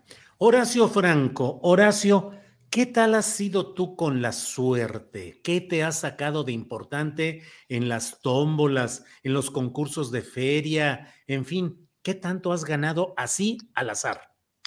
Nada soy total y absolutamente, siempre estoy, no salado, pero pues tampoco, tampoco juego mucho en lotería. Cuando mucho me he sacado un reintegro hace muchos años. No, no me he sacado nada, ni tengo suerte en nada. En, en, ese sentido, tal vez porque soy tan incrédulo y tal vez porque como que soy muy objetivo y yo creo que todo lo que te ganas, te lo tienes que trabajar y te lo tienes que Horacio, voy, a empezar, eso, a, voy a empezar a llorar como Patricia Mercado con tu drama, ¿eh? Sí, todo llora, llora. Sí. No, pero pues nunca me he Vamos sacado a empezar nada a llorar. reintegros.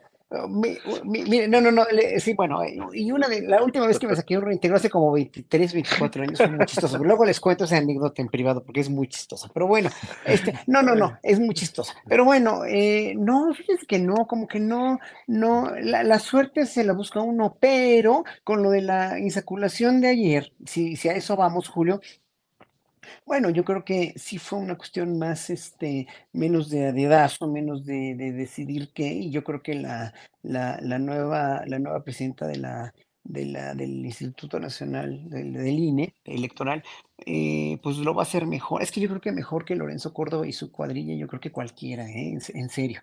Yo creo que, yo creo que llegaron a unos límites tan, tan, tan fuertemente violatorios de, de todo, ¿no? De la integridad, de la misma constitución, del cinismo, de esta última gira de Lorenzo Córdoba y ya de destaparse como un franco y abierto opositor al gobierno aparte de haber estado el INE coludido con los partidos en el poder anteriores, que con este pues ya no pudieron, porque ya este fue avasalladora en la cuestión de su legitimidad, pero este, pues siguen, siguen queriendo hacer fraude, seguían queriendo hacer fraude, seguían queriendo montarse en su macho. Entonces, bueno, obviamente para mí esa suerte de, de, de, la ministra nueva que ganó, eh, pues obviamente pues, se lo merece, qué bueno que fue ella, qué bueno que hubiera sido la hija de los alcaldes también, a quienes mucho aprecio, pero finalmente es alguien que, que, lo va a hacer mejor, porque peor de lo que lo hicieron ellos no podían, no podía ser. Y ahorita pues esta ministra ya tiene unos lineamientos de conducta que le estamos exigiendo al pueblo mexicano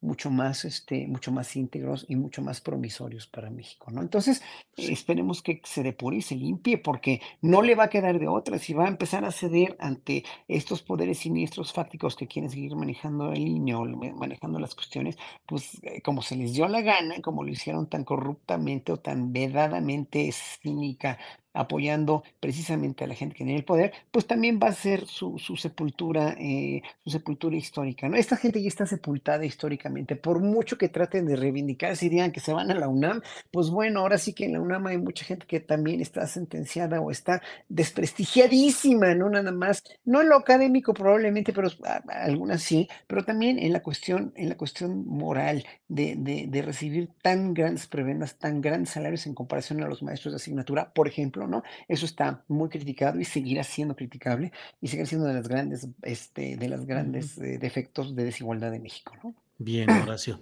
Eh, Ana Francis, pues ya Horacio ya develó la muy evidente suerte que trataba yo de llevar, de primero preguntar sobre la suerte y luego ya entrar a lo electoral. Pero bueno, entonces, Ana Francis. En es que ya ves cómo es Horacio, que es muy suspicaz, Julio.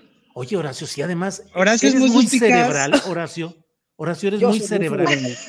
yo soy muy cerebral y muy apasionado. Fíjate, mi signo, yo no creo en los signos, pero ahí les va. Soy Libra, pero soy Virgo de ascendente. Entonces, los, los Virgos dicen que son muy cerebrales. Entonces, entre lo cerebral, lo emotivo y lo maricón, pues entonces, pues ahí está. O sea, es una. Pero mira, Horacio es como mi abuelito. Mi abuelito decía, yo ya me callo la boca, pero seguía hablando como otra hora y cuartos. Ana Francis, ¿cómo te ha ido a ti con esos sorteos, eh, azares de la vida? ¿Qué has ganado eh, en el curso de tu vida así sin... No, pues creo que no mayor cosa, Julio. Lo que sí es que fíjate que... Sí, no me acuerdo si he ganado algo, creo que no, no mayor cosa. Pero lo que sí es que ayer, ayer estuve de visita en la, en la Cámara de Diputados y me encontré con Marisol Gasset porque pues porque le avisé que iba a estar, obviamente, no porque me la hubiera encontrado de casualidad, porque es difícil encontrarse a la gente de casualidad ahí. Y nos reímos mucho y nos dimos cuenta de que nos daba mucha gracia la palabra insaculación. Y luego nos daba mucha más gracia cuando empezábamos a conjugarla como si fuera un verbo. Em, pero sospecho que hay una parte de esta insaculación que es la rifa del tigre también, ¿no, Julio? Hay todas las expectativas puestas ahí y es tremendo, Julio, que no haya podido haber otra forma, ¿no? No sé. A mí las insaculaciones no me encantan. Em, en las cámaras ha habido ejemplos eh, preocupantes de insaculación en la cual han entrado diputados por tómbola que no tienen los requisitos. Aquí hubo un proceso previo de evaluación. Claro. Eso es cierto. Claro. sí, y eso ya salvó un montón de cosas. Y estoy muy contenta con el resultado, déjame decirte, ¿eh? que, o sea, sí me hubiera encantado que fuera justamente la hija este, de los alcaldes, como dice Horacio, que también me parece una persona íntegra Em, pero pues estoy bastante contenta con el resultado, Julio. Pero más allá de lo contenta que estoy con el resultado, me parece que esto es un retrato de la falta de acuerdos posibles, que no fueran acuerdos horrorosos. Es decir, esta sugerencia del presidente de por favor háganlo por insaculación, es porque si no lo hacían por insaculación, se iban a catafixiar este, el acuerdo. Yo pongo esta cosa de yo pongo estos, tú estos, las cuotas de colocar personas en los lugares que aunque coloques una persona decente, pues ya viene podrido, pues no, o sea, hay una parte de eso que viene podrido. No se ha hecho de otra manera hasta hoy que se hizo por insaculación. Burrow is a furniture company known for timeless design and thoughtful construction and free shipping. And that extends to their outdoor collection. Their outdoor furniture is built to withstand the elements, featuring rust-proof stainless steel hardware, weather-ready teak, and quick-dry foam cushions. For Memorial Day, get 15% off your Burrow purchase at burrow.com slash ACAST and up to 25% off outdoor. That's up to 25% off outdoor furniture at burrow.com slash ACAST. Hiring for your small business? If you're not looking for professionals on LinkedIn, you're looking in the wrong place. That's like looking for your car keys in a fish tank. LinkedIn helps you hire professionals you can't find anywhere else, even those who aren't actively searching for a new job but might be open to the perfect role. In a given month, over 70% of LinkedIn users don't even visit other leading job sites. So start looking in the right place. With LinkedIn, you can hire professionals like a professional. Post your free job on linkedin.com slash people today.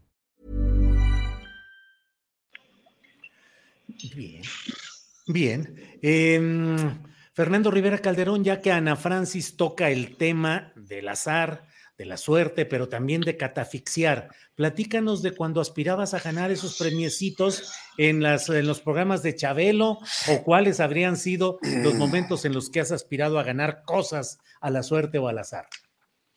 Bueno, yo siempre fui un niño que quiso ir al show de familia con Chabelo, nunca logré convencer a mis papás de que me llevaran y sí me daba mucha envidia el niño que se ganaba, incluso el que se ganaba la sala o el comedor o la licuadora, porque yo quería complacer a mi mamachita, entonces este, me hubiera gustado pasar. También recuerdo que la primera vez que, que fui a un show de televisión, este, mi mamá me llevó a las tiendas Blanco porque Pelayo, el de Sube Pelayo Sube, hacía su show en cada tienda Blanco, la, la, tienda que abarata la vida, ya no se acuerdan, pero era como yo una... Me acuerdo muy bien.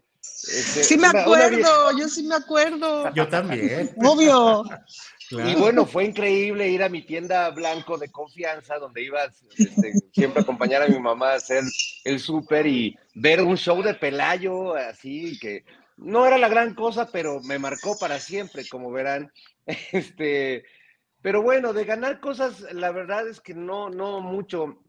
Una vez cuando trabajaba eh, en la W me gané un viaje a Los Cabos, este, en un, en un fin de año o algo así, en un aniversario, y el director de la estación me lo cambió de una manera muy rara por un viaje a Ixtapa, y cuando terminó mi viaje a Ixtapa me cobraron el viaje, entonces entendí por qué este, como que en ese viaje entendí todo lo de la mafia del poder y ese asunto se me quedó clarísimo. Y los engaños de la catafixia. y la catafixia, que, que debo decir, eh, dos, dos este, notas a pie de página, Julio.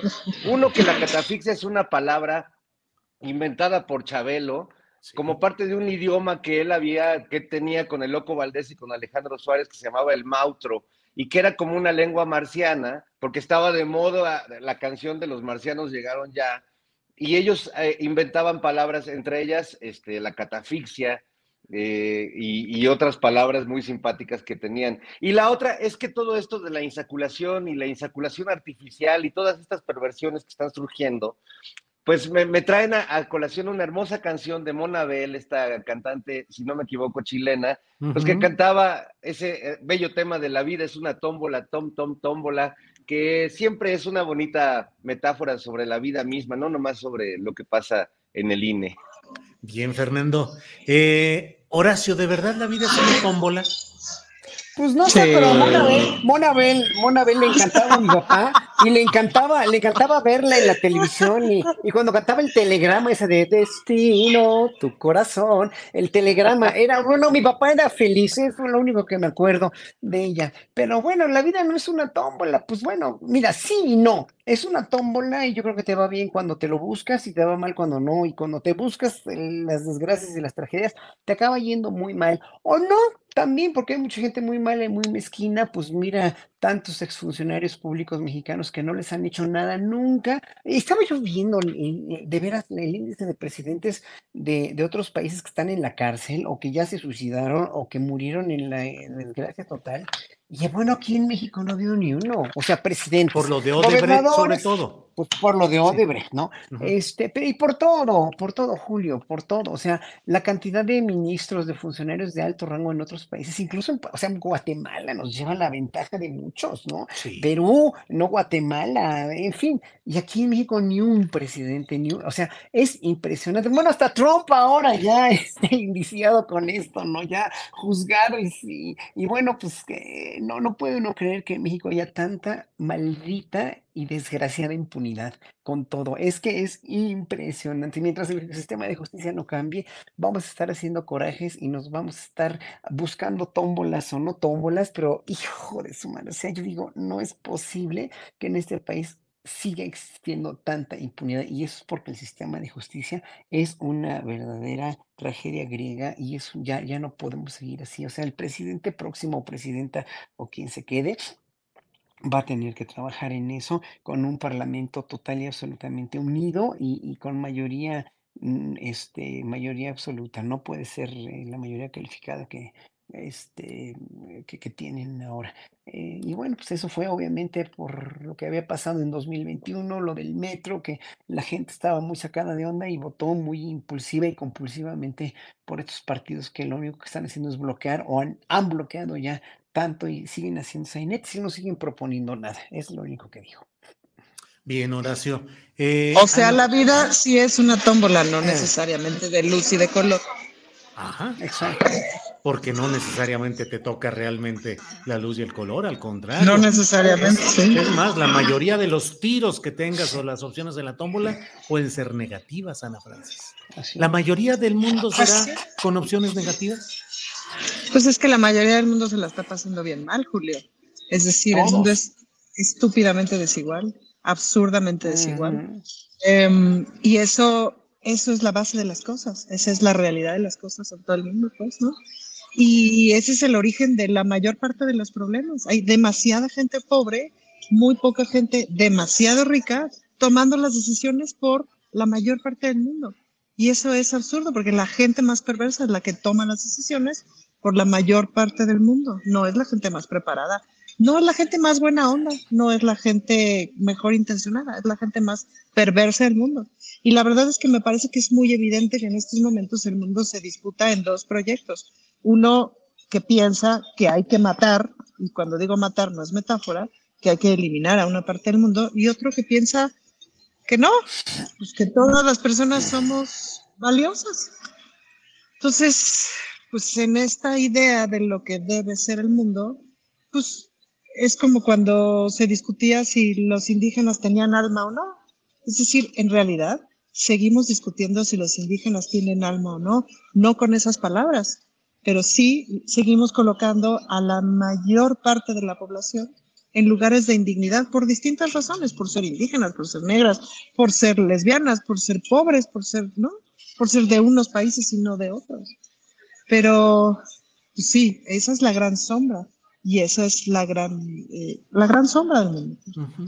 Ana Francis, bien. Eh, Fernando Rivera Calderón, ah, lo tocaban en alguna intervención anterior. ¿Cómo te imaginas la escena en la cual el señor Donald Trump sea esposado y detenido y llevado a proceso por incidentes relacionados con actividades sexuales no convencionales? Híjole, qué bola se hace uno luego cuando tiene que entrar a estos terrenos no convencionales. Fernando Rivera Calderón. Te diría como, como le decía a mis papás cuando me intentaban dar unas muy precarias clases de educación sexual. ¿Me podrías explicar más, tío Julio? sí, sí, así es. Bueno, mira, el tío Donald se fue con una muchacha y entonces eh, se querían mucho, pero nomás un ratito. Y entonces luego, ya que hubo que pagarle para que no dijera de ese ratito. Pero así es, niño Fernando, ¿cómo lo ve? ¿Pero con qué dinero pagó? ¿Con qué dinero pagó? Ese ¿Quién es punto. ¿Quién Volvi- pompó? volviendo al, al chicocheísmo, ¿quién pompó?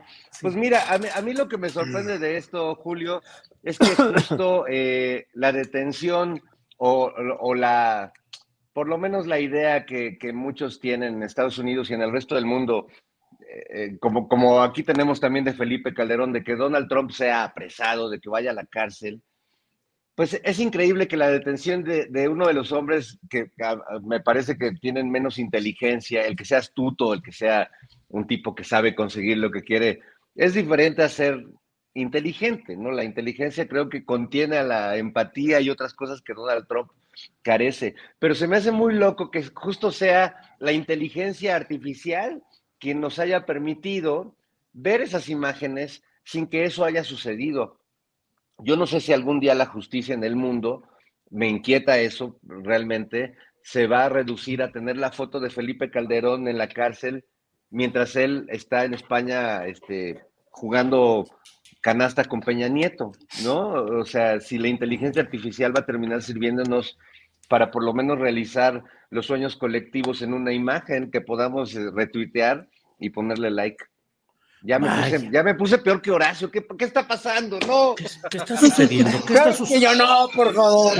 Horacio, Oye, estás- Julio, pero Julio, pero sí tienes muy buen talento para como el tío Gamboín. Ahorita sí me lo recordaste durísimo.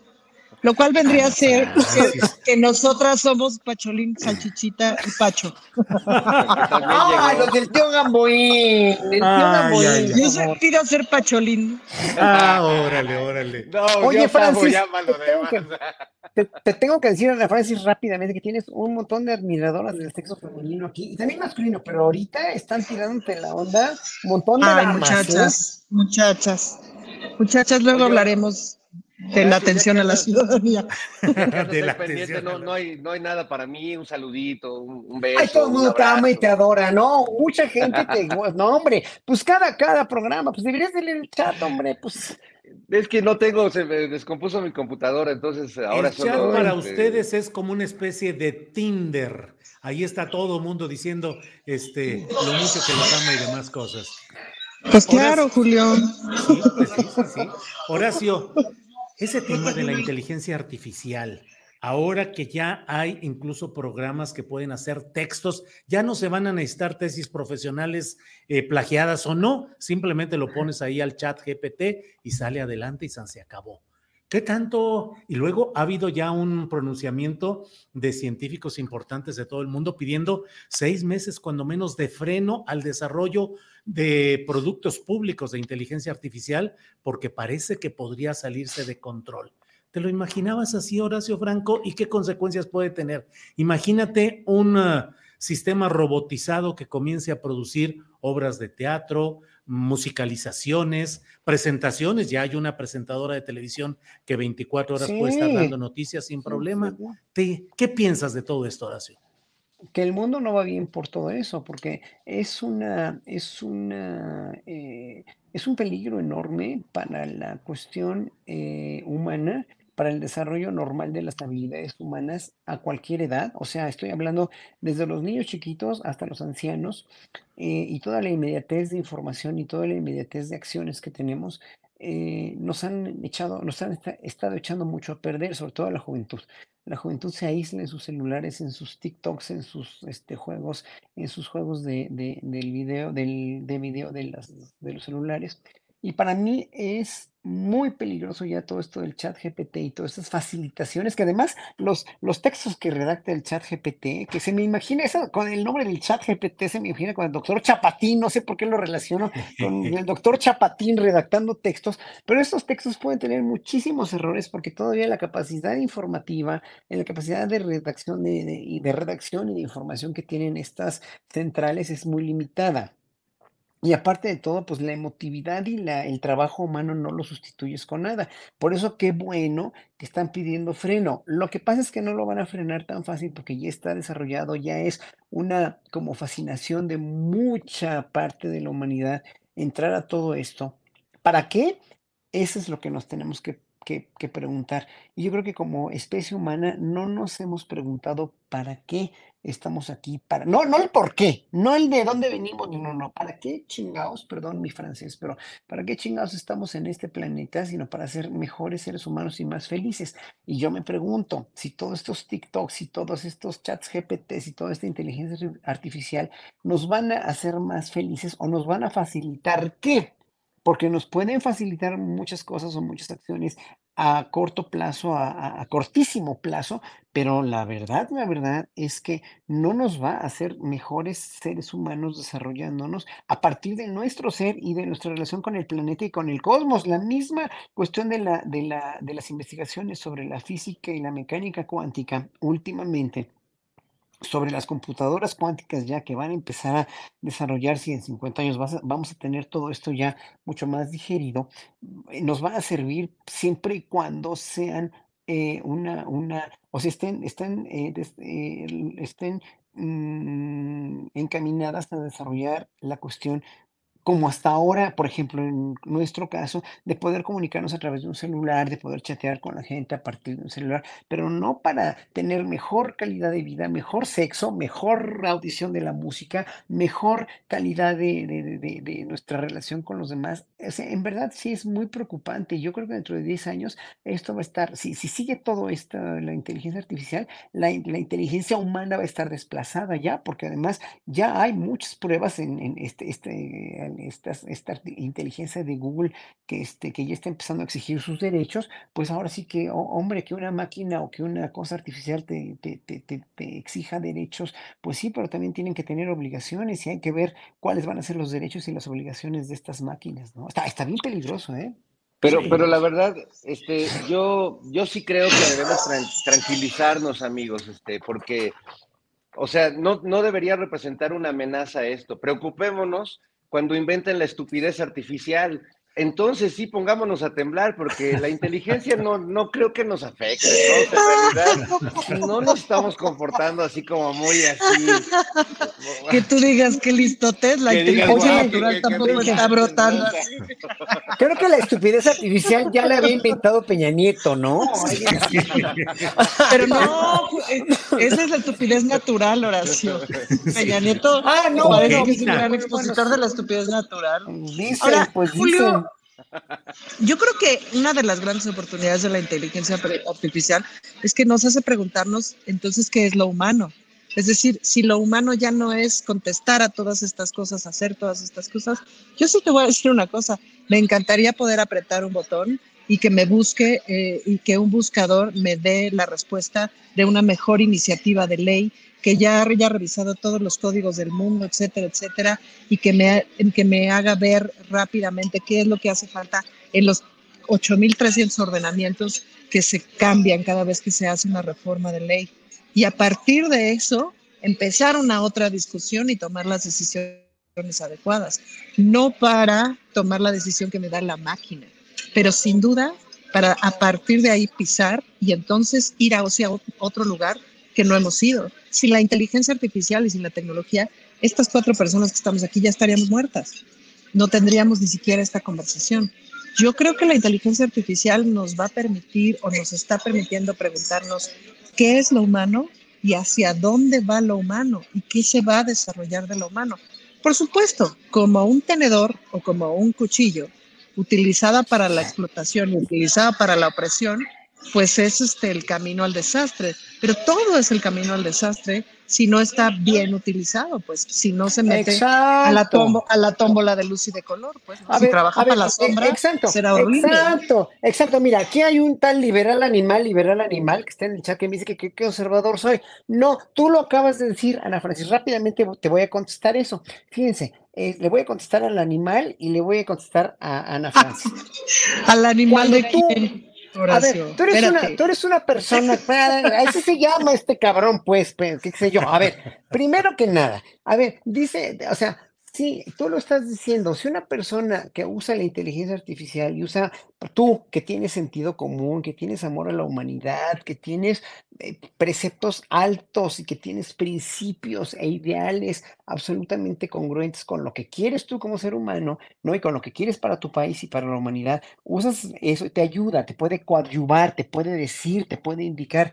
Pero imagínate a Lili Telles buscando una ley. Yo digo, no, por favor, o sea, si ella no lo, que qué bueno que no la, que no lo ha hecho, pero, pero pues imagínate a Lili Telles Pero Lili Telles es un problema con o sin inteligencia artificial. Es un problema con o Por sin eso, por eso, y mucha gente que, que tiene ese problema, eh, eso, ese problema emocional tan grande como lo tiene esta señora, como lo tiene Xochitl Gálvez, entonces se van a recurrir a esas inteligencias artificiales y van a, van a hacer un desmadre, porque el desmadre lo hace el ser humano, y eso, y, y la inteligencia artificial la creó el ser humano. ¿Y para qué y cómo? Ese es mi problema con eso. O sea, ¿cómo sería la música? ¿Cómo sería la música si Horacio Franco pudiera tocar 123 flautas al mismo tiempo?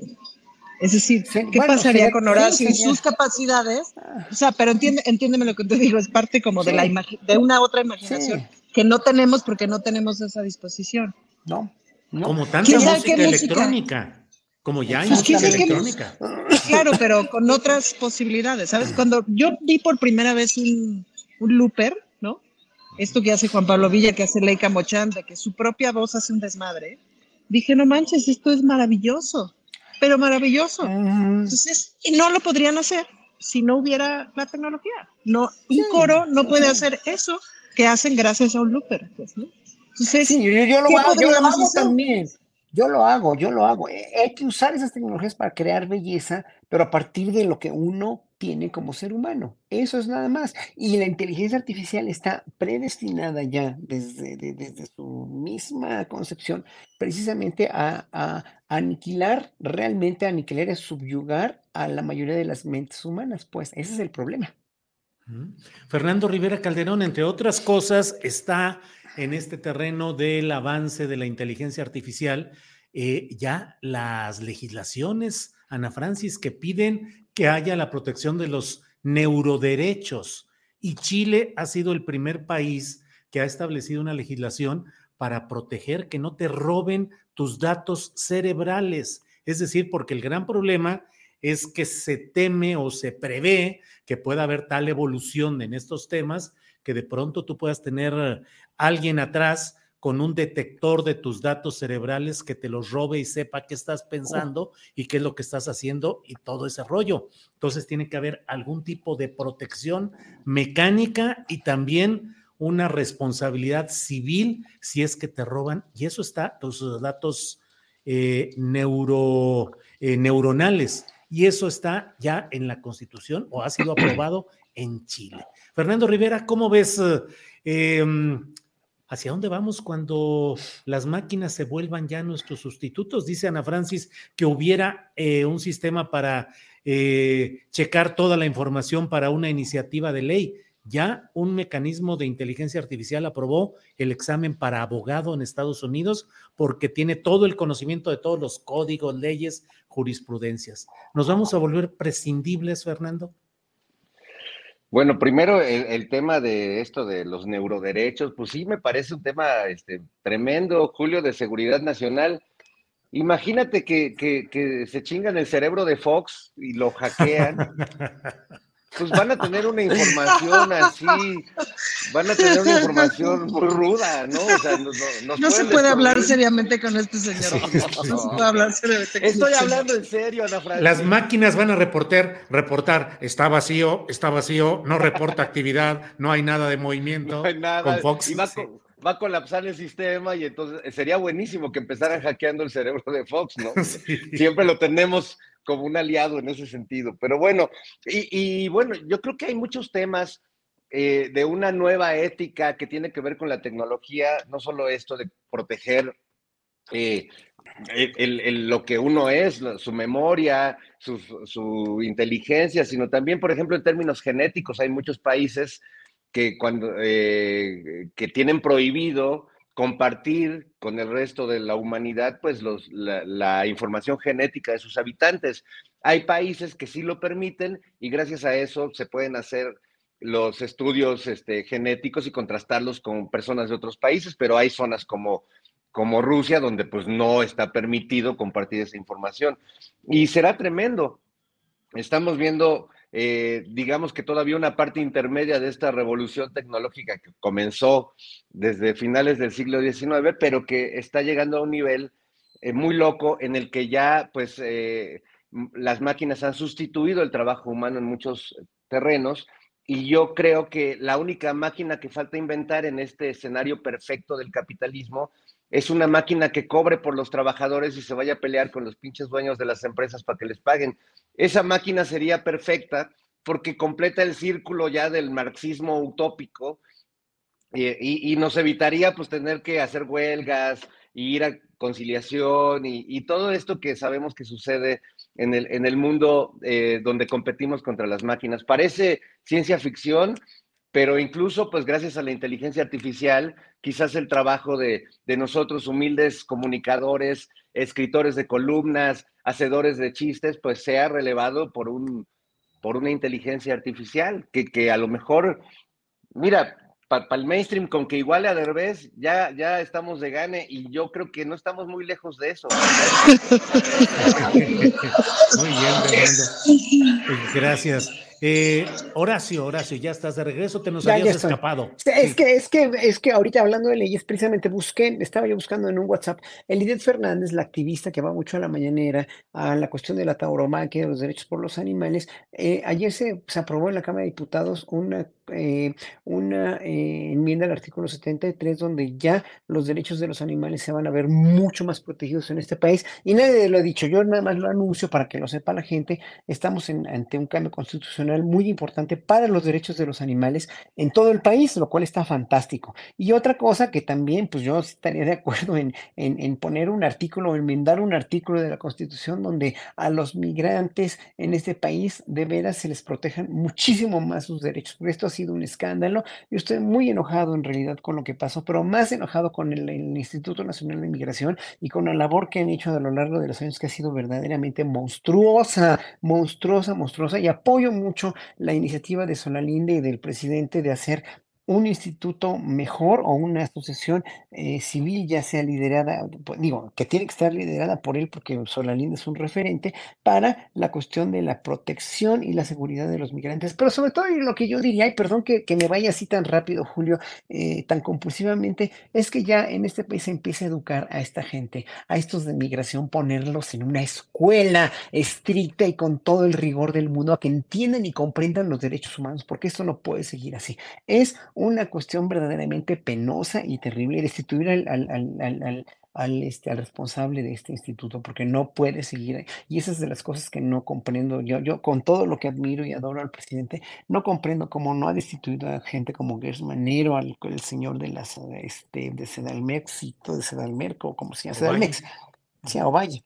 Sí, ya, este de migración, dices, no, no puede ser. Y luego, entre las dos corcholatas, echándose, echándose este, la bolita o, o echándose, echándose tierra y luego ya reconciliándose, porque no puede haber decisión ahorita en Morena ni, ni, ni, ni del menor, del menor índice.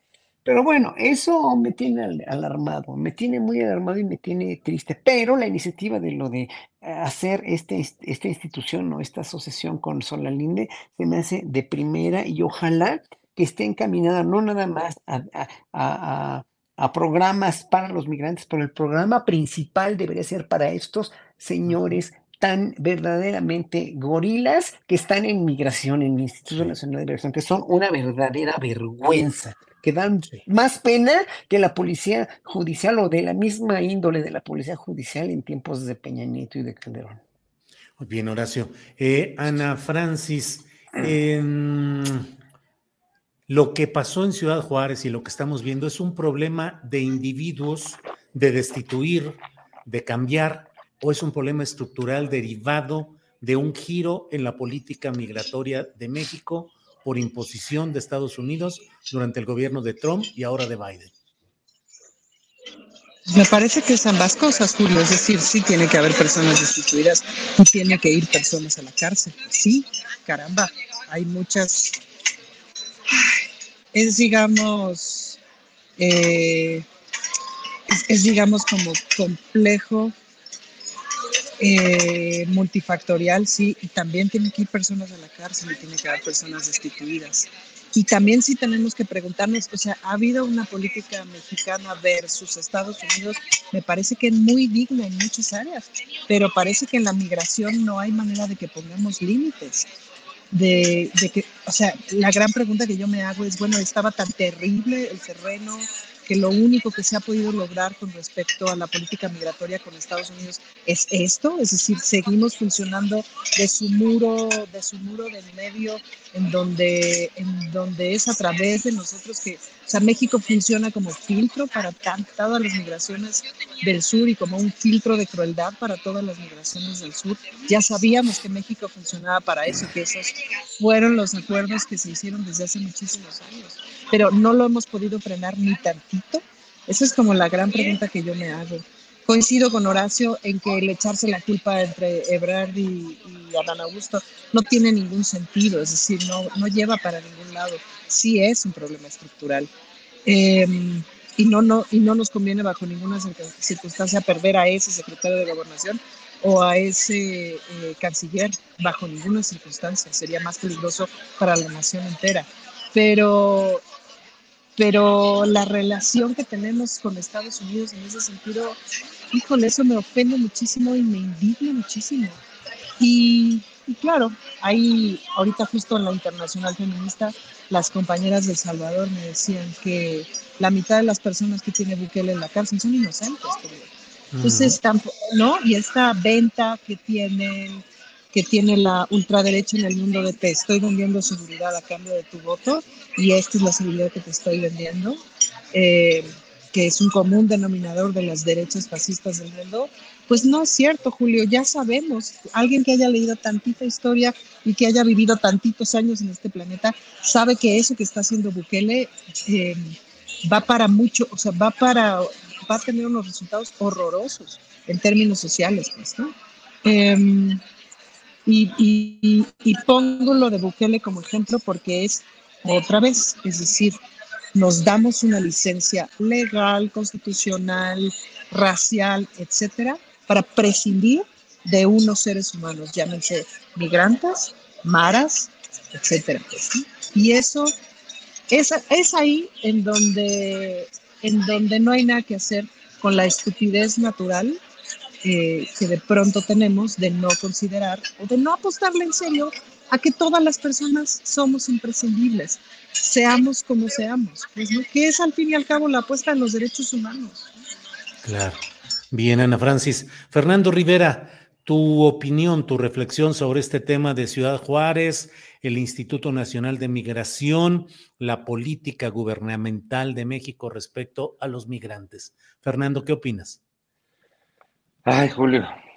Pues creo que es un tema que, rebasa eh, todas las, eh, estructuras de poder a las que involucra y, las que sin duda comparten responsabilidad.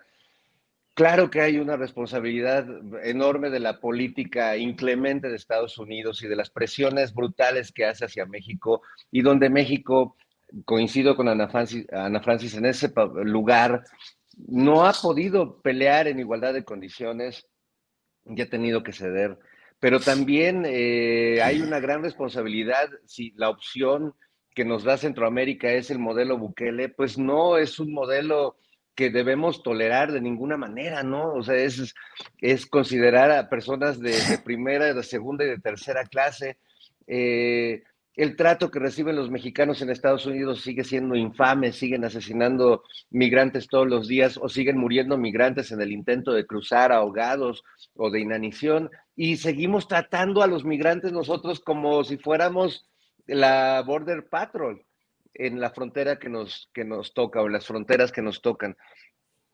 Yo creo que eh, es eh, importante deslindar responsabilidades en esta tragedia y y creo que sí hay acontecimientos que merecen el respeto también incluso de quienes comunicamos la información y no lucrar con ella políticamente, ¿no? Es muy tremendo ver eh, esa, no solo revictimización, sino también eh, este lucrar, este eh, sopilotismo necropolítica en la que pareciera que estaban esperando este momento para ponerse en la cámara hacer un pseudoconteo y poner la frase de fue el Estado. De verdad, es que es, tan artificial, es tan, tan bajo, tan mezquino, tan ruin, es que me, faltan adjetivos en ese sentido para, para describir eh, tanto el nivel de la tragedia como la miseria política de quienes están lucrando con ella en este momento.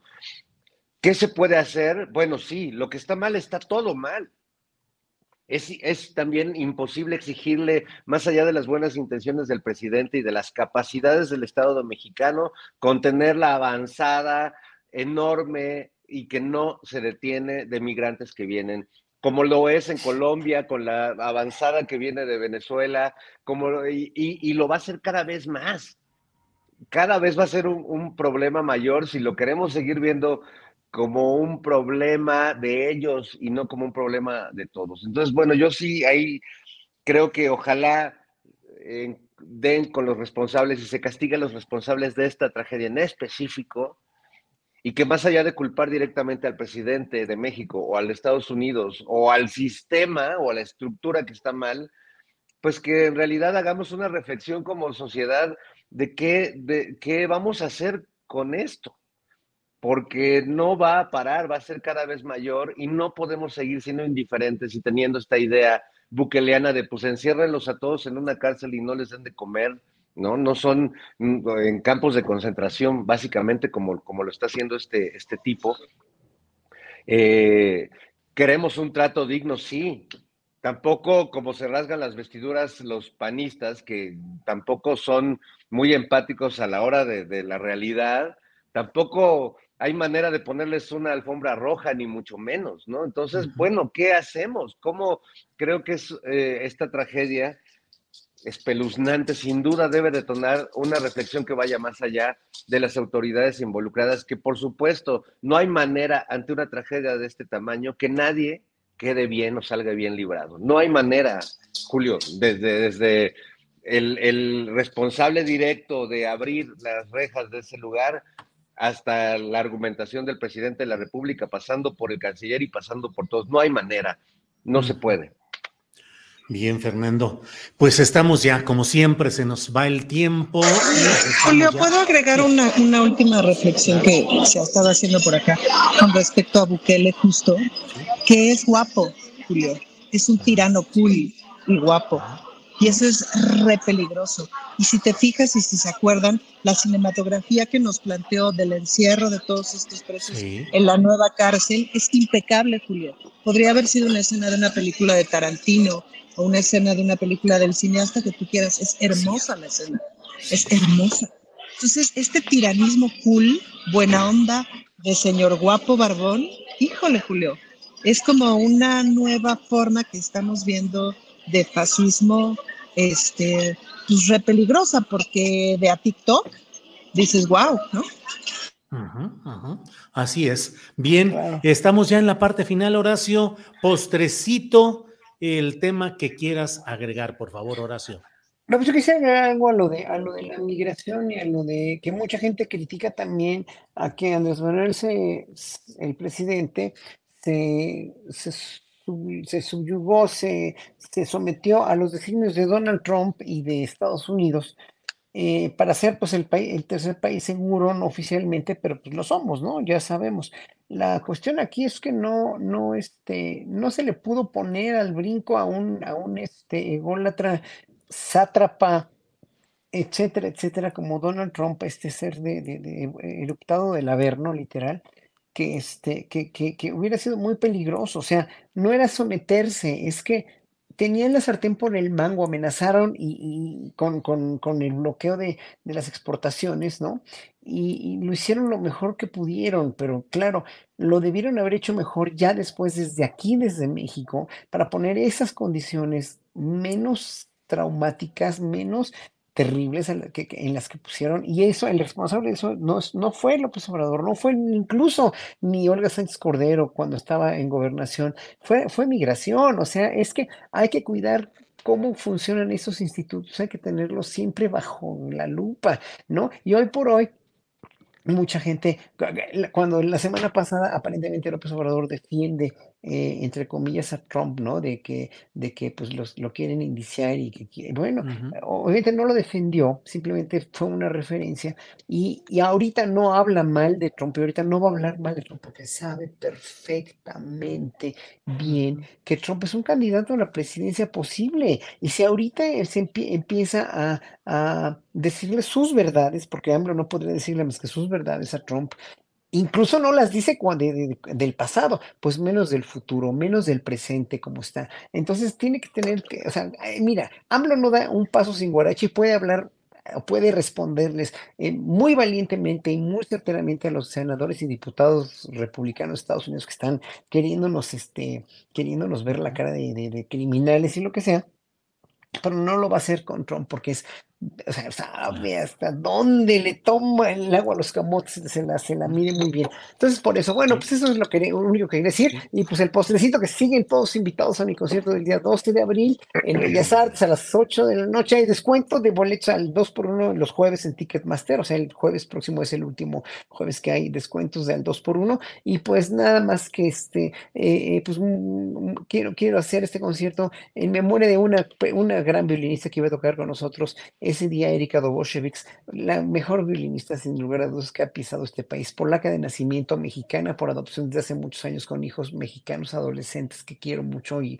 en fin, eh, murió de, invadida por el cáncer terrible que le dio, que bueno, pues vamos a, a este, digo, es muy triste, pero pues una gran artista tan joven que muere así, pues es muy triste, por eso también estoy sacado de onda. Pues muchas gracias a todos. Al contrario, Horacio, pues vamos ya en la parte final. Gracias, Horacio. Fernando Rivera Calderón, el sábado pasado hubo una fiestecita de sonideros en el Zócalo. Hizo Alex Fernanda y Juan Manuel Ramírez del equipo de Astillero, hicieron un video que está disponible ahí en YouTube y en Facebook.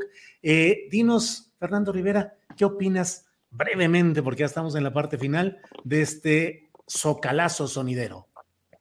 No, pues fue increíble porque muestra cómo hasta la fiesta, el baile, eh, lo, había comentado la vez pasada, son actos de resistencia y son actos políticos y son actos importantes. Esta ciudad desde hace muchas décadas, sobre todo pues eh, en, los tiempos priistas, pues la, la vida popular, la vida pública se fue restringiendo porque se quejaba un vecino, porque tal y entonces ya no se hacía el baile, ya no se hacía la fiesta. Hay un sector que yo sé que de la sociedad que le molestan mucho las fiestas patronales y los cohetes que truenan, etcétera, pero también es entender un poco y negociar con las tradiciones y con las, las, maneras que tenemos de hacer comunidad en esta ciudad, que van más de más allá o de más tiempo de cuando muchos llegamos a esta ciudad o llegaron nuestras familias.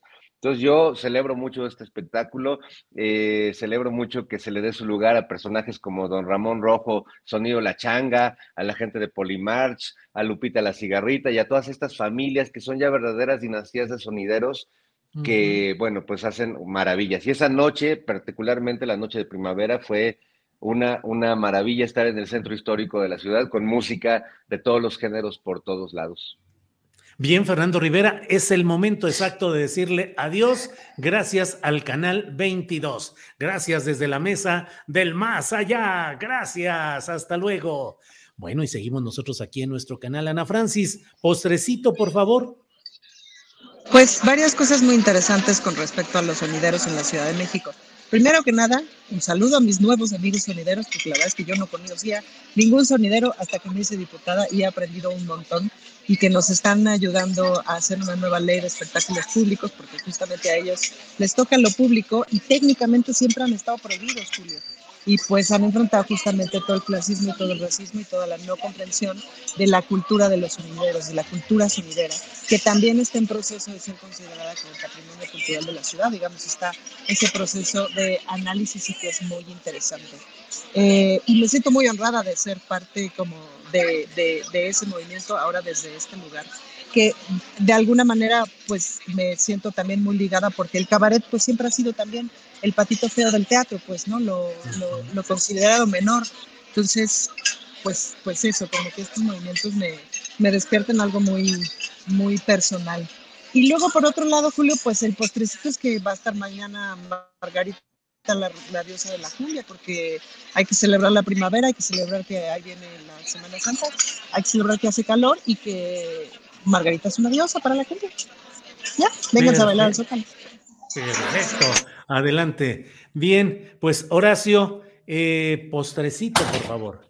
Bueno, el postrecito que yo viene amarguete también, porque ayer estuve oyendo precisamente la mesa de, de seguridad y sí hay que tener en cuenta que esto y lo tiene que tomar en cuenta el presidente y se lo pido encarecidamente a todas las cámaras de, legisladores, que lo de los migrantes es un gran negocio para policías, para migración y para toda una, una cadena de corrupción. Yo creo que sí hay que revisar verdaderamente, porque si el, presidente dice en el gobierno no hay corrupción, en el gobierno cercano, en los ministros, o sea, los, los secretarios, etcétera, digo los ministros, los secretarios, Sí, entiendo y puedo creer que no haya corrupción, pero en todas estas instituciones, mientras más dinero puedan sacar y puedan sacar ventaja, pues lo estamos viendo, ¿no? Lo vimos, cómo es posible que hayan dejado morir así a esta gente y que los hayan tenido presos en una, esto no, e, no, era una cárcel, pues no tienen por qué tenerlos presos. Entonces, hay que revisar mucho el paradigma ya de, de, estos mandos medios y de esta gente que tiene poder sobre otra gente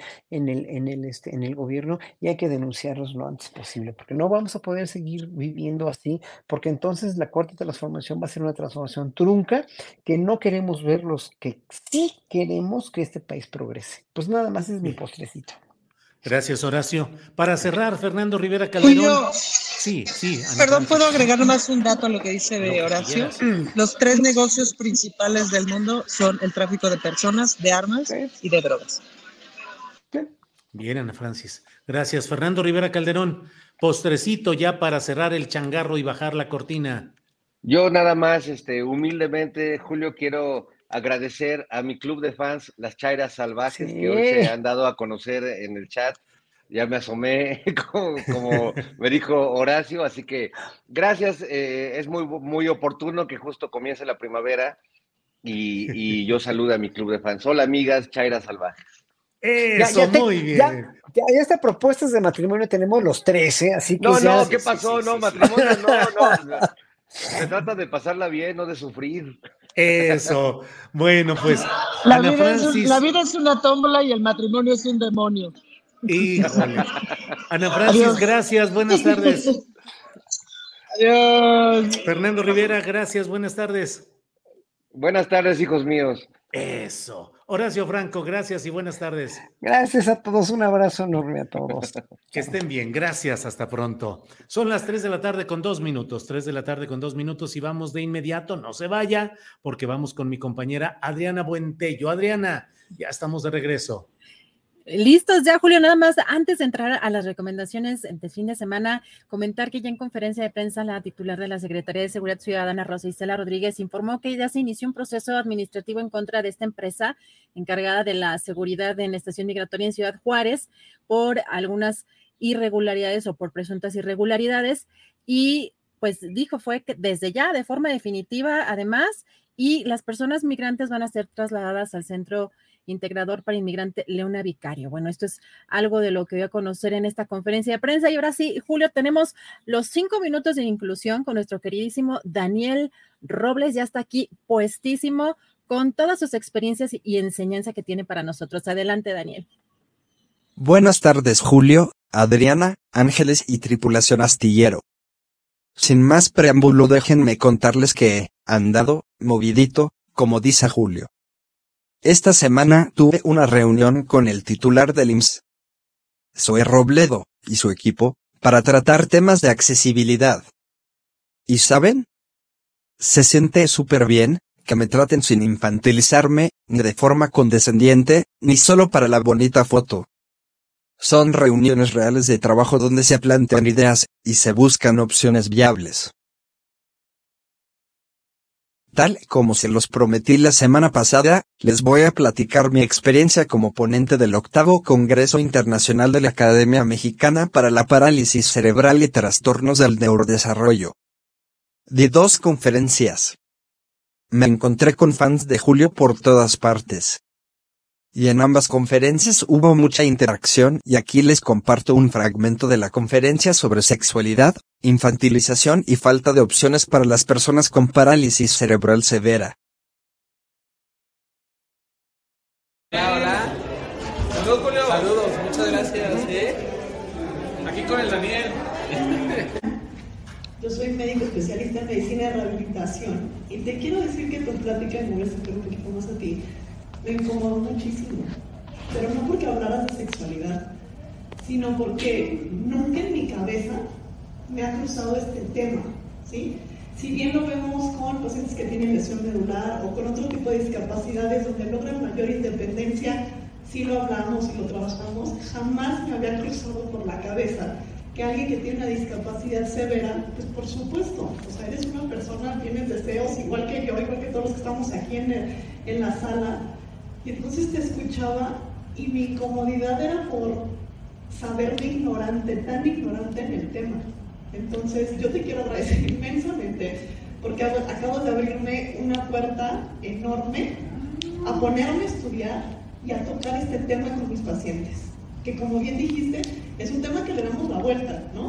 Me preocupo por si estás bien posicionado y que si comes bien y que si la contractura y que si la cirugía y que si cómo está mamá y... Pero nunca más va mi pregunta de, oye, ¿tienes ganas? ¿Tienes con quién? ¿Cómo le haces? Y te juro que, o sea, me acabas de dar así un balde de agua fría y te lo agradezco muchísimo. Muchas, muchas gracias por tu ponencia y qué afortunada estar aquí, señora. Muchas gracias. Pasando a otro tema. ¿Se acuerdan de mi lista de proyectos para 2023? Mi próximo reto será asistir al Congreso Internacional de Comunicación Alternativa y Aumentativa el próximo mes de julio. Es súper importante para mí pues irán especialistas en el tema y además las empresas que venden mi sueño dorado. Un sistema de seguimiento ocular autónomo. Carísimo por cierto. Más de 5 mil euros. Pero confío en que algún día lo tendré. Y ahora sí, agárrense. Porque nada me detendrá. Un sistema de seguimiento ocular permite a las personas controlar el dispositivo solamente con su mirada, sin tocarlo.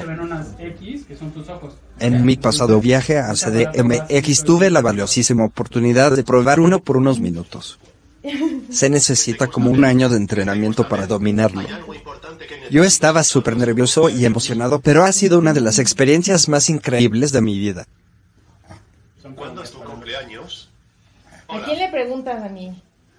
Hola, ¿hay algo importante que necesites que... ¿Cuántos años tienes? Eso no me preguntes. ¿Cómo te llamas? Aún pienso que lo soñé. Pero bueno. Necesito conseguir viáticos para tres personas. Tres vuelos redondos. Hospedaje accesible por una semana. Yo creo que de aquí a julio puedo ahorrar para comida y traslados. Tal vez vaya a la playa un día. ¿Sabían que el hotel al que fuimos a CDMX tenía una alberca techada padrísima y ni siquiera me pude asomar? Unas personas me han sugerido iniciar una recaudación de fondos en una plataforma llamada Donadora. O que lance un llamado a las aerolíneas y hoteleros, pero ¿Creen que se mochen con tres vuelos redondos y hospedaje? De las plataformas no sé cuánto cobran de comisión. ¿Ustedes qué opinan? ¿O de plano pongo mi número de cuenta? Yo de veras que no tengo llenadera. Apenas voy saliendo de una, porque en el viaje a CDMX se me fueron mis ahorros de 10 meses, y ya me estoy metiendo en otra bronca. Pero de verdad quiero ir. Machuchones generosos, manifiéstense. Ya les contaré. Muchísimas gracias por su atención a las increíbles aventuras de Daniel Roblesaro. Y hasta aquí el choro mareador. Hasta la próxima.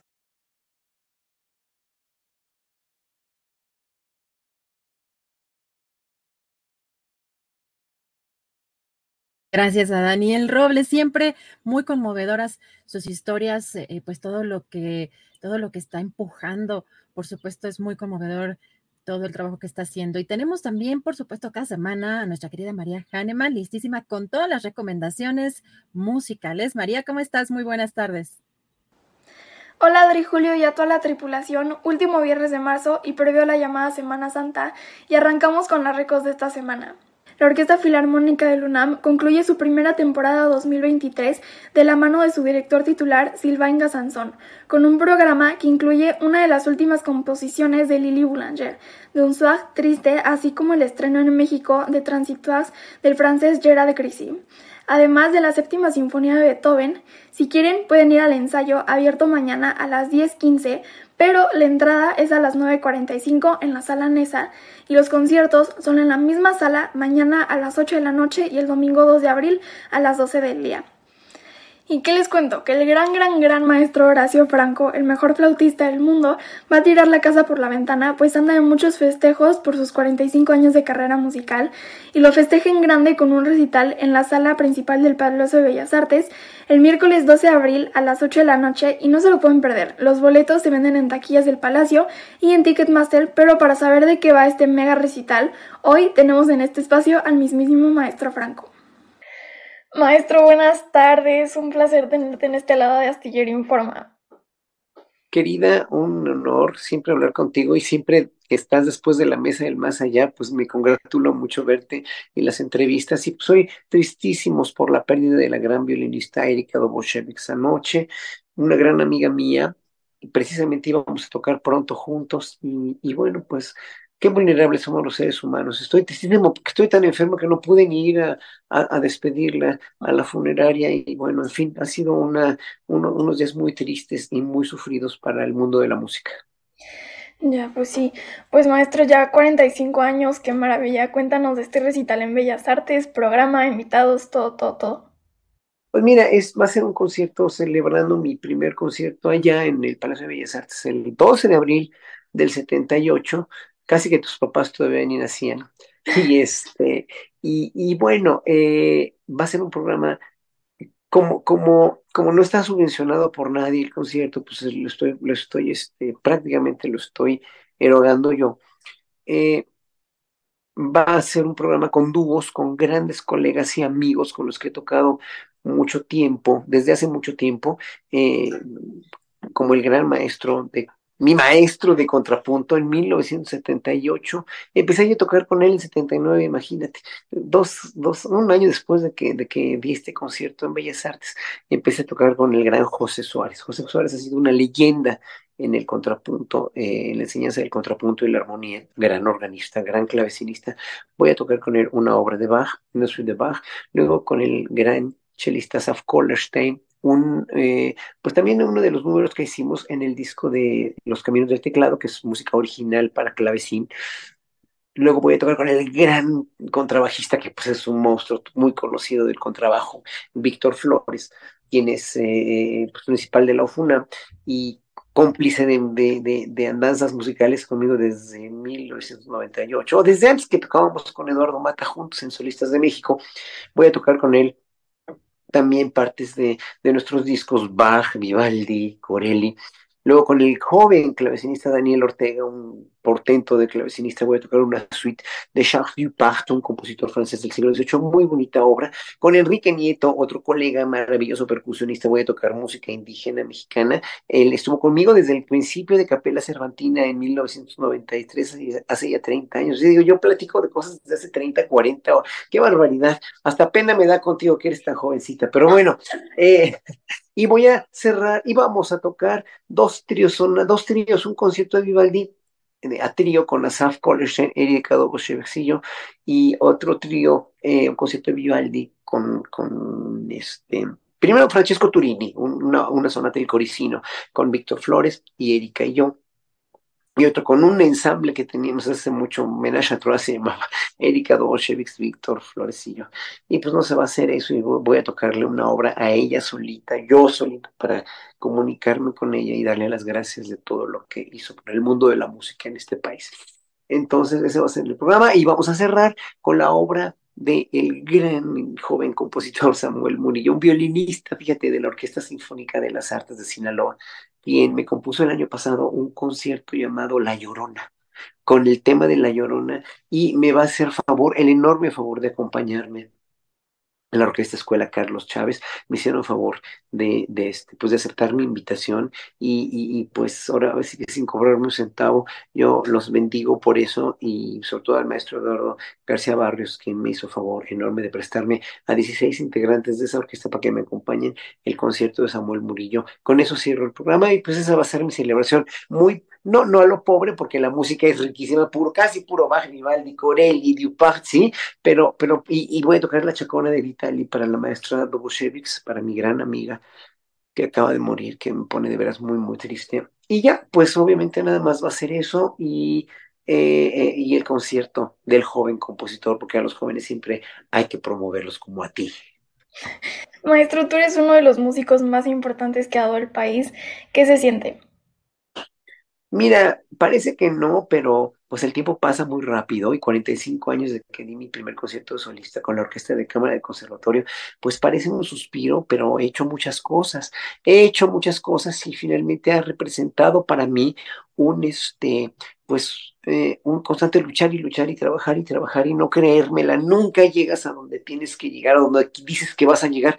Nunca llegas, siempre, y eso es una lección para ti y para todos los jóvenes. Nunca vas a llegar a la perfección o nunca vas a llegar al clímax, porque el día que llegas al clímax te vas para abajo, porque ya arriba del clímax, como ya no hay nada, te vas para abajo. No, tienes que ir ascendiendo, ascendiendo, ascendiendo, ascendiendo y nunca vas a acabar hasta que te mueres, vas a seguir estudiando, vas a seguir perfeccionándote, vas a seguir siendo un estudiante devoto de la música, como yo me considero que soy. O sea, yo no dejo de estudiar nunca, ni con pandemia ni sin pandemia, eh, a pesar de que la pandemia, pues tú lo sabes igual que yo, nos afectó muchísimo para los conciertos, nos afectó mucho para la vida, la vida concertística y la comunicación de ideas con el público en vivo, obviamente, pues obviamente eh, no me no claudiqué, yo seguí estudiando y voy a seguir estudiando hasta que tenga, hoy tengo 59 años, este año cumplo 60, pero si tengo 70 y puedo seguir estudiando y soplando y, y dando conciertos, pues lo haré. A muy viejito 80 igual, siempre y cuando no hagas el ridículo porque el día que hagas el ridículo en el escenario, no, ahí cuando, es cuando ya voy a dedicarme a dirigir más tal vez o a dar más, este, este, ¿cómo se llama? Lectures, este, conferencias, clases magistrales, etcétera. Que a mí la academia, pues me gusta mucho, tú y yo somos conservatorianos y tú sabes muy bien que a mí el conservatorio y la academia siempre me han encantado. Pues maestro, un honor tenerte y más ver cómo con ganas, con amor, con estudio y mucho trabajo nos llenas de orgullo a todos los mexicanos con tu arte. Muchas felicidades por estos primeros 45 años de carrera musical. Querida, pues sí, y ojalá que no llegue a los 50 y prométemelo, por favor, solemnemente, sin haber tocado contigo. ¿Eh? No voy a llegar a los 50 sin que tú y yo toquemos algo juntos, ¿eh? Prométemelo. Sí, lo juro. Bueno, yo también. Bueno, querida, te mando mil besos y que la estés pasando muy bien allá en España. Cuídate. Muchas gracias. Sí. Gracias.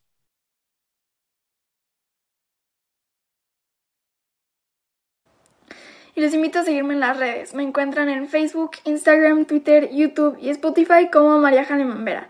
Les deseo a todos un feliz y musical fin de semana y si tienes un sueño, no te rindas. María Hahnemann y recuerden cada semana también las recomendaciones, plataformas, cine, todo lo que quieran para este fin de semana. ¿Cómo estás, Jesús? Buenas tardes, siempre ya la taza, ¿eh? Ya tu sello es la taza. Es que tengo que, calentar un poquito la garganta ah. antes de entrar siempre. Pero entonces cuéntanos, ¿qué tiene la taza? Este, no, eso no se puede decir. Ah. es una mezcla de una pócima rara, ¿verdad? Para aclarar la garganta. No, tiene café, tiene café. Nada más. Querida sacrosanta Adriana, ¿ya estás lista para representar a la Virgen esta Semana Santa? Oh, sí, sí, seguro.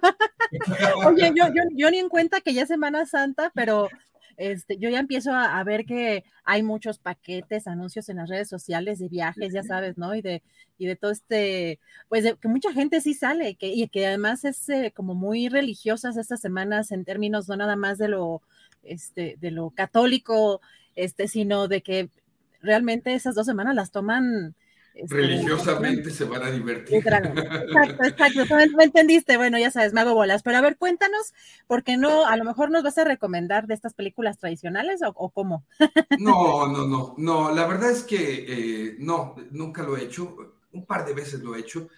Eh, hay una película buena que tal vez la recomiende la próxima semana, pero no tiene necesariamente que ver con, con la Semana Santa. Eh, no, hoy les traigo una película muy buena, muy divertida, de esas películas que nos hacen pasar un buen rato porque tiene dos buenos ingredientes. Uno, un extraordinario director que es Wes Anderson y la otra es eh, pues el, libro en el que está basada, inspirada la película, que así se llama, Fantastic Mr. Fox, ese título en inglés, El fantástico señor zorro, el mismo título adaptado al español, Wes Anderson es un director genial, grandioso. Eh, el Gran Hotel Budapest, por ejemplo, Moonrise Kingdom, que es una buena película también, y otras más que han hecho, que ha hecho este director extraordinario.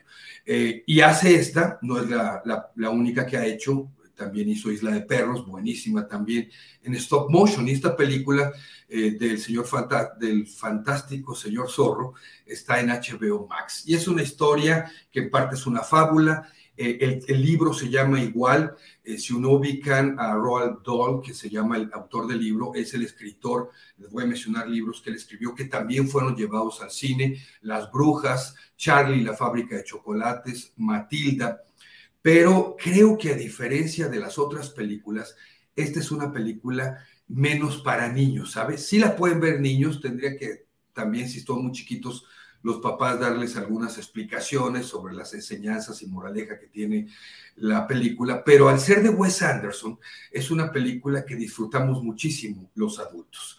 Y se trata de un señor llamado señor Zorro, que eh, pues anda por ahí haciendo de las suyas. La, la pareja del señor Zorro, que es la señora Zorro, le dice que ya deje esa vida que lleva medio ahí de trácala, ¿verdad? Que finalmente no es eso, ¿verdad? Pero bueno, eh, vamos a ver este cambio de vida del señor Zorro eh, y con su familia. ¿Qué es lo interesante de la película? Mira, yo creo que eh, los cambios en las personas, es una fábula, en parte porque tiene animalitos, ¿verdad? el cambio que tenemos que hacer las personas en nuestras vidas o los cambios son buenos, ¿sabes? siempre de, de repente podríamos decir, pues yo soy así y así que me aguanten. No, creo que cuando tenemos que cambiar cosas para bien, cambios que nos hacen mejores personas son buenos. Pero una cosa es cambiar y otra cosa es desdibujarse, borrarse. Esta identidad que nos hace ser quienes somos, a veces la cambiamos o nos la cambia el entorno. Y de esto habla un poco la película. Eh, habla de la identidad, habla de quiénes somos, habla de las necesidades de reconocimiento, eh, tanto en los adultos como en los adolescentes, toca el tema también ahí, habla de no estar a gusto con quien somos y habla de sentirnos primero nosotros mismos aceptados y eh, pues en conjunto también con la sociedad que nos rodea, porque salen diferentes especies de animales también. En la película tiene sus ratos agradables, sus momentos de humor, pero también eh, cosas reflexivas. Por supuesto, con el toque que hace Wes Anderson en sus películas, no solamente en los personajes y cómo los dirige, aunque es un stop motion, sino cómo eh, eh, hace la cinematografía, los colores, los detalles, que a mí me parece uno de los mejores directores contemporáneos que he visto y me parece una buena recomendación. Tiene buenísimas voces también. tiene la voz de George Clooney, de Meryl Streep, de William Dafoe, de Bill Murray y de otros más que hacen de la película también un, deleite. Créanme, vale mucho la pena verla. Si no la han visto eh, y, no han visto la cinematografía de Wes Anderson, por ahí también hay otras películas más también muy buenas de él. Y esta es la recomendación que les preparé para esta semana. El fantástico señor Zorro en HBO Max, querida Adriana. Y lo bueno es que además, eh, pues puedes escuchar las voces originales, porque es que luego los doblajes se pierden algunas cosas, ¿no? Sí, sí, sí. Y, vale la pena escuchar eh, los originales. George Clooney me parece fabuloso cómo interpreta, ¿eh? porque sí tiene que ver mucho la dirección en sus películas de Wes Anderson y cómo lo interpreta, y todos en general están muy bien en sus voces. Perfecto. Jesús, ¿qué más escuchamos? ¿Dónde te vemos? ¿A qué hora? ¿Cómo? ¿Cuándo? Bueno, al ratón, bueno, el ratón en la noche, porque ya los hago en, las noches, eh, está la recomendación de Netflix, una película española, y mañana de Prime Video. En mi canal de YouTube publico los videos, que es Taylor Jesús. Taylor Jesús es igual Instagram y Twitter. Y eh, Taylor Jesús Cine, TikTok. Y también eh, lo que Taylor se llevó en Facebook, para que me sigan ahí en mis burradas. Perfecto, muchas gracias Jesús, te seguimos, estamos atentos a más recomendaciones y por lo pronto, bueno, algo divertido para este fin de semana que es el fantástico zorro, señor zorro. Gracias Jesús, un fuerte abrazo, nos vemos la próxima semana. Abrazo a todos, cuídense, gracias. Gracias Jesús Taylor, recuerden seguirlo en sus redes sociales y cada 15 días tenemos también recomendaciones, pero de museos, exposiciones que tenemos para esta semana. Querido Aldo, ¿cómo estás? Buenas tardes. Hola, querida Adriana, muy bien, pues un fin de semana que va a ser muy caluroso, así que pues qué mejor que meterse a los aires acondicionados de los museos. Oye, esa, esa es una buena, buena perspectiva. Cuéntanos, ¿qué nos tienes, Aldo? Pues una exposición, la verdad, extraordinaria.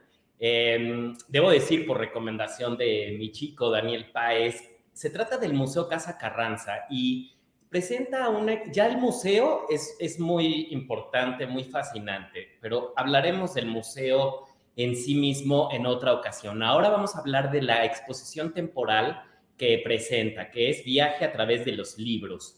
Entonces, el Museo Casa Carranza, que está padrísima la idea de que no solamente se aboquen a la figura de Carranza, sino, sino que presenten otros temas que, em, que conviven muy, de una manera muy padre porque esta exposición conformada por escenas eh, protagonizadas por personajes de Playmobil recrean em, escenas claves de novelas clásicas y contemporáneas.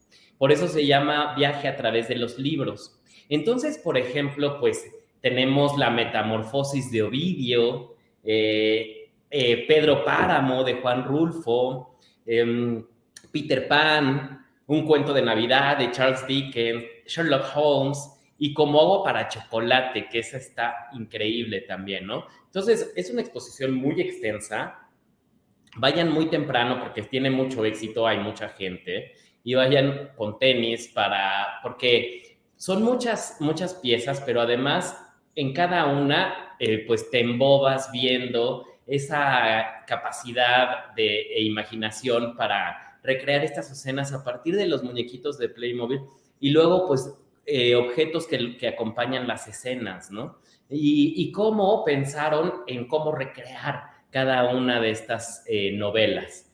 Bueno, pues el Museo Carranza está ubicado en Río Lerma 35, en la colonia Cuauhtémoc, y está abierta de martes a domingo de 10 de la mañana a 5 de la tarde. Esta exposición está hasta el 28 de abril, así que corran a, a verla, no se la vayan a perder, y la entrada es gratuita. Entonces, y además, pues al mismo tiempo pueden visitar el Museo Carranza, o sea, digamos, cómo cuenta la historia de, este personaje eh, pues, importante para bien y para mal eh, dentro de la Revolución Mexicana, ¿no? Y bueno, pues la segunda recomendación es muy extensa, porque es una colección muy, muy importante para México, es el, la colección del Banco Nacional de México, de Banamex, y en uno de sus museos, que es el Museo Foro Valparaíso. Pero además de extenso, por la colección, por el edificio, pues además el arquitecto que construyó este edificio, que es fascinante, un arquitecto del siglo XVIII. Y bueno, pues el Museo Foro Valparaíso, que además, bueno, nos sonará un poco raro de que esta palabra Valparaíso, que, tiene que, que hacer aquí. Bueno, el nombre es porque ese palacio perteneció a los condes de San Mateo de Valparaíso. Em, y este arquitecto es Francisco Guerrero y Torres. Francisco Guerrero y Torres, para que se den una idea, pues construyó muchos de los edificios más importantes del centro histórico eh, en el siglo XVIII. Por principio de cuentas, pues este, este edificio donde se alberga el, el Museo Foro Valparaíso, que está ubicado en la esquina, todos lo han visto porque es espectacular, es el, eh, bueno, conocido como el edificio de Banamex, pero está ubicado en Isabela Católica y Venustiano Carranza. Así que hay entrada por los, por, por los dos lados, pero por Venustiano Carranza número 60 es la entrada principal. Y em, este edificio es muy espectacular, está hecho con cantera eh, roja, eh, con em, talavera poblana, y es muy lujoso, ¿no? Muy opulento. Se, construyó para, para, estos condes y cuenta pues con 22 salas de exhibición y con unas escaleras únicas, al menos en este lado, en este continente americano. Son unas eh, escaleras helicoidales, que es decir, se, se, entrelazan pero nunca se tocan y son muy espectaculares de ver, ¿no? También es, es em, muy impresionante, bueno, pues los artistas que vamos a ver ahí. Juan Correa, Joaquín Clausel, Frida Kahlo, Eulalia Lucio, José María Velasco, Diego Rivera, María Izquierdo, José Clemente Orozco, David Alfaro Siqueiros. Entonces, em, bueno, pues vamos a ver, a encontrarnos con ese arte moderno mexicano tan fascinante del siglo XX y también con eh, una historia acerca de... Em, la, eh, de este banco tan importante para México. Eh, desde los primeros billetes que se emitieron hasta la banca digital, ¿no? De, presentados con, de una manera muy, muy eh, tecnológica, Entonces, bueno, es muy espectacular por el edificio barroco, por la colección de arte moderno, colección de siglo XIX también, y además pues, porque nos presenta esta historia del Banco Nacional de México. Pero bueno, yo te decía que Francisco Guerrero y Torres, este arquitecto, pues fue muy importante para México.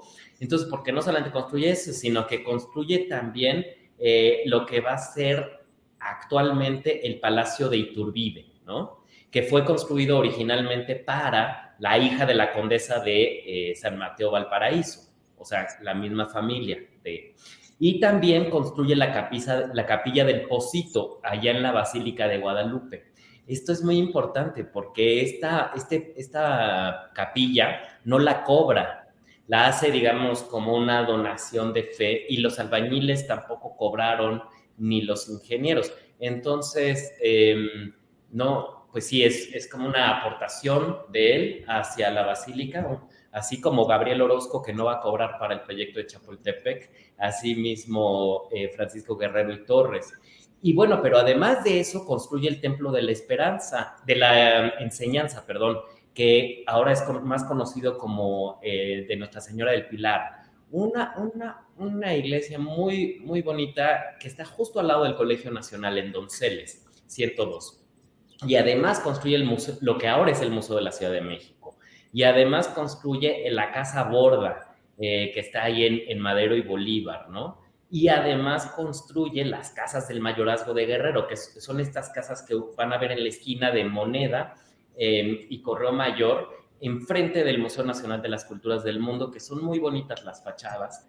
La, iglesia de Santa Inés, que está en, en, Academia 13, casi contra esquina de la Academia de San Carlos, eh, y que es una iglesia con una puerta extraordinaria. Eh, vale muchísimo la pena, ¿no? Y bueno, pues además las casas del Marquesado del Valle de Oaxaca, en Tacuba e Isabel la Católica, que ahora alberga la Zapatería León, justo enfrente de la europea. Entonces, es un, es un arquitecto muy importante para el México del siglo XVIII. Entonces, la colección Banamex y la exposición de Playmobil en, en la, el Museo Carranza son las recomendaciones para este caluroso fin de semana. Perfecto. Aldo Sánchez, muchas gracias por estas recomendaciones. Y sí, efectivamente, también como se ve caluroso el fin de semana, pues a refrescarse y a entretenerse, a ver cultura, a ver estas exposiciones y estas cosas que nos propones. ¿Dónde te encontramos tus redes sociales, Aldo? Sí, pues eh, Aldo Sánchez 79 en Instagram sobre todo. Ah, bueno, y en, en Twitter también Rich Also Cry. Este, los ricos también lloran en inglés. Y, este, y bueno, pues excelente fin de semana, hay muchísimo que hacer. Así que esta ciudad que nos ofrece arquitectura, artes visuales, música, teatro, hay que aprovecharla. Claro. Aldo, muchas gracias. Nos vemos en 15 días. Buen fin de semana. Gracias a ti, querida Adriana. Gracias, Aldo Sánchez. Y regresamos para cerrar con broche de oro ya. Julio Astillero por acá. ¿Qué nos espera este fin de semana? ¿Qué, eh, ¿Qué planes tienes, Julio, para este fin de semana que estás por allá? Porque pues aquí estos días ya no llovió, ya está un poco más, más calientito, ya está estoreadito, porque de pronto cuando llueve las noches sí son un poco más frescas, entonces ya uno no sabe cómo vestirse, pero allá cómo está el clima, Julio, ¿qué vas a hacer este fin de semana? Solecito. Acá está suavecito y tranquilito y ya que estamos en el momento de las confidencias, déjame decirte que nos vamos a ir Ángeles y yo, unos dillitas allá por aquel rumbo de Baja California. Vamos al Valle de Guadalupe, que es donde está la ruta del vino. No creo que vayamos a consumir mucho vino. Ángeles no toma casi nada, pero vamos a ir y a estar por allá. Vamos a estar transmitiendo desde luego, pero vamos a estar por aquel rumbo cerca de Ensenada, en Valle de Guadalupe. Y pues esencialmente eso, que además me dicen que está el tiempo un poco fresquito allá en Ensenada, fíjate lo que son las cosas. Oye, nos mandas fotografías, videos y todo, ¿no? O sea, de, todos los recorridos porque se ve, se ve que va a estar padre. Sí, pues generalmente es padre, pero ya la verdad es que a veces lo que quiere uno es pasársela ahí en el hotel tranquilo, descansando todo el rato posible. Voy a estar por allá, voy a saludar a un buen amigo, el ingeniero José Zavala, que es un amigo de hace mucho tiempo mío por allá en, en Baja California Y bueno, pero vamos a estar atentos a todo lo que suceda. ¿Tú cómo está el tiempecito, todo calientito y todo? sí, mucho calor. Es que está bien que llueva, pero de pronto se sueltan estas lluvias que lamentablemente inundan. Eh, ya sabes, algunas calles y que pues obstaculicen, ocasionan caos, pero la verdad es que sí refrescan. Pero ahorita ya no llovió y ahorita tampoco se ve que vaya a llover y está otra vez el calor a todo lo que da y hay que estar con el ventilador circulando el aire caliente. Y eso que aquí en la Ciudad de México estamos a 28, 29 grados, en otros lugares ¡ah! mis respetos para la gente que sobrevive a esas temperaturas que no, ni las quiero mencionar porque nomás de decirlas, Julio, siento que me derrito. Sí, ahí cerca está, digo, ahí cerca después de Ensenada y todo y Tijuana, pues obviamente está Mexicali, donde hay ocasiones en las cuales el termómetro ha llegado a 50 grados. Ay, no, el eh, ser humano puede resistir eso, ¡Qué horror. Eh, cuando éramos, cuando yo era reportero, en alguna ocasión estuve allá semanas con un conflicto político electoral que hubo por allá y eh, en el uno más uno, imagínate, en aquel uno más uno de adeveras, y pues verdaderamente las calles vacías como en película del oeste, todo cerrado, las puertas y las ventanas, y uno caminaba por en medio de la calle así, clank, clank, clank, porque nadie salía, era, tocaban las eh, eh, carrocerías de los carros y estaban hirviendo, era, era un problema complicado realmente. Pero bueno, pues a ver cómo nos toca ahora pues a cuidarse mucho protector solar. Este, la verdad es que también está fuerte eh, el sol, no nada más aquí, evidentemente en muchos lugares, pues que descansen mucho. Julio, ha estado muy movida la información, hay muchísimos temas que no alcanzamos a abordar, pero eh, pues vamos a estar muy pendientes para la próxima semana iniciar con mucha fuerza y con mucho entusiasmo este programa. ¿Y te vemos en la noche o...? En la noche hoy hacemos la videocharla astillada y sí voy avisando de una vez que durante estas dos semanas la Semana Santa y la de Pascua no voy a hacer la videocharla astillada porque solo voy a hacer la coconducción contigo, Adriana, del programa y la columna astillero que seguiré tecleándola porque hay cosas eh, muy interesantes, pero sí voy a descansar estas dos semanitas de no hacer la videocharla porque necesito descansar un ratito. Así es que, bueno, pues mira, aquí dice Luis Córdoba Arellano, dice, espérame tantito, Dice, soy de Mexicali. Ah, no, no, bueno. Confirmo, aunque vivo en Ciudad de México, confirmo lo dicho por Julio. Pues sí, es que está todo eso así. Oscar González Flores dice, ve al Hotel Boutique Contemplación, es de mi cuñada y dile que vas de parte del doctor Oscar González de Tlaxcala. Oscar, muchas gracias, muy amable, pero ya, ya la, la reservación ya está hecha porque a estas alturas no puede uno llegar por allá sin tener la reservación. Silvestre Miranda, en Mexicali 50 grados y en la Laguna Salada, a unos minutos de esa ciudad llegan hasta 60 grados. Adriana. Ay, no, 60 grados. De verdad, el ser humano, es que, a ver, es que a mí esas cosas como que no me cuadran. Este, vamos a preguntarle a un científico, este, no sé, un médico, cuántos grados aguanta el ser humano, porque yo, yo o sea, recuerdo haber leído hace mil años o, escuchado, no me acuerdo que el ser humano no aguantaba más de 50 grados, pero, pero evidentemente con 60 grados a lo mejor el cuerpo ya, este, pues el ser humano ya se acostumbró, pero por eso yo no salgo a esos lugares, no, no siento que vaya yo a resistir esas cosas. Mira, David R. dice, se come muy delicioso en Valle de Guadalupe. Eso sí, vamos a ir a varios lugares a comer sabroso por allá y a visitar obviamente algunos de los viñedos de las casas productoras de vino que son tan famosas por allá. Semivacaciones, Adriana, a menos que tú, a menos que tú nos digas, váyanse toda la semana, nos vamos de bajos. No, no es cierto. Pues vamos a estar trabajando, vamos a estar trabajando porque además está interesante todo lo que sigue en política y seguiremos adelante. Habrá noticiero la próxima semana. Adriana Buentello es la segunda Julio Astillero, igual de buena que él, ah, dice Lilia Sánchez. No, Lilia, Adriana es mejor que yo, ya lo, ya lo ve usted y ya lo irá viendo con el paso del tiempo. Yo lo que pasa es que ya estoy viejo, y ya tengo experiencia acumulada, pero Adriana va muy bien y me da mucho gusto con todo muchas gracias. Gracias, Julio. Gracias, gracias. Eh, tú lo sabes, Adriana. Paul Mac dice, salud, Julio, con ese vino. Bueno. Eh, Nuria Aguilar dice, ya no está tan bonito el valle, mucho ruido. Y mira, en Mérida. Omar Avelar dice, mi familia vive en Mérida y sí me han avisado que llega la temperatura a los 50 grados de sensación térmica. Ciertamente, Adriana, en Mérida uno también a la hora de las 2, 3 de la tarde hasta las 5, todo cerrado y todo abandonado porque la gente está encerrada en su casa, durmiendo la siesta y sobrellevando el extremo calor que se vive por allá también. En fin, pues así están las cosas. Pero, pero fíjate qué interesante también punto de vista la productividad en esas condiciones. O sea, yo soy de las primeras que siento el bochorno, el calor y no tengo ganas de hacer nada, de sobrevivir, de sobrevivir el calor. Y eso que obviamente no son temperaturas extremas como las que nos cuentan por acá los que están en el chat. Imagínate eh, trabajar en, en, y además en ciertas, en ciertas, este, en ciertas labores en las que tienen que estar en, en la calle, ¿no? O sea, que, que sí. Qué, cosa tan, tan, tan preocupante también en, en, estos términos de salud. Pero bueno, Julio, ojalá que estas dos semanas las disfrutes, eh, aunque sean semi vacaciones o un cachito de vacaciones, pero que sea la carga un poquito menos pesada. Y por supuesto que vamos a estar atentos a lo que, pues el fin de semana, ves que el fin de semana también luego vienen cosas fuertes informativamente hablando y te vemos en la noche, Julio. Nos vemos. Gracias a la audiencia que nos acompañó a lo largo de esta semana. Gracias por hoy y nos vemos eh, hoy en la noche, 9 de la noche, con la videocharla astillada y el próximo lunes o antes, si hay algo relevante. Eh, gracias, tripulación astillero. Gracias, Adriana. Hasta pronto. Hasta luego. Buen fin de semana.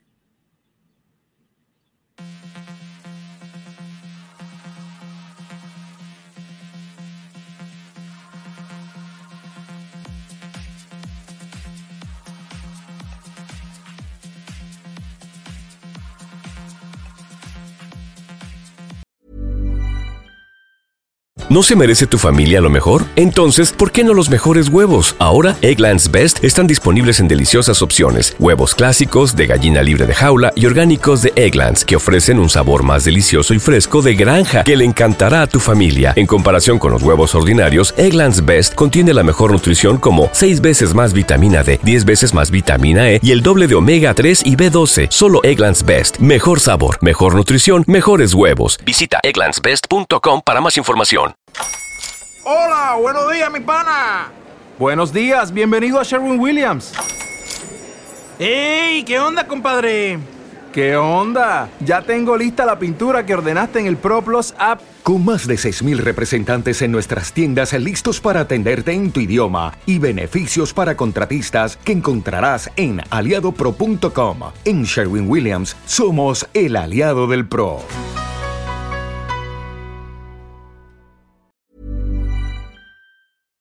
Para que te enteres del próximo noticiero, suscríbete y dale follow en Apple, Spotify, Amazon Music, Google o donde sea que escuches podcast. Te invitamos a visitar nuestra página julioastillero.com.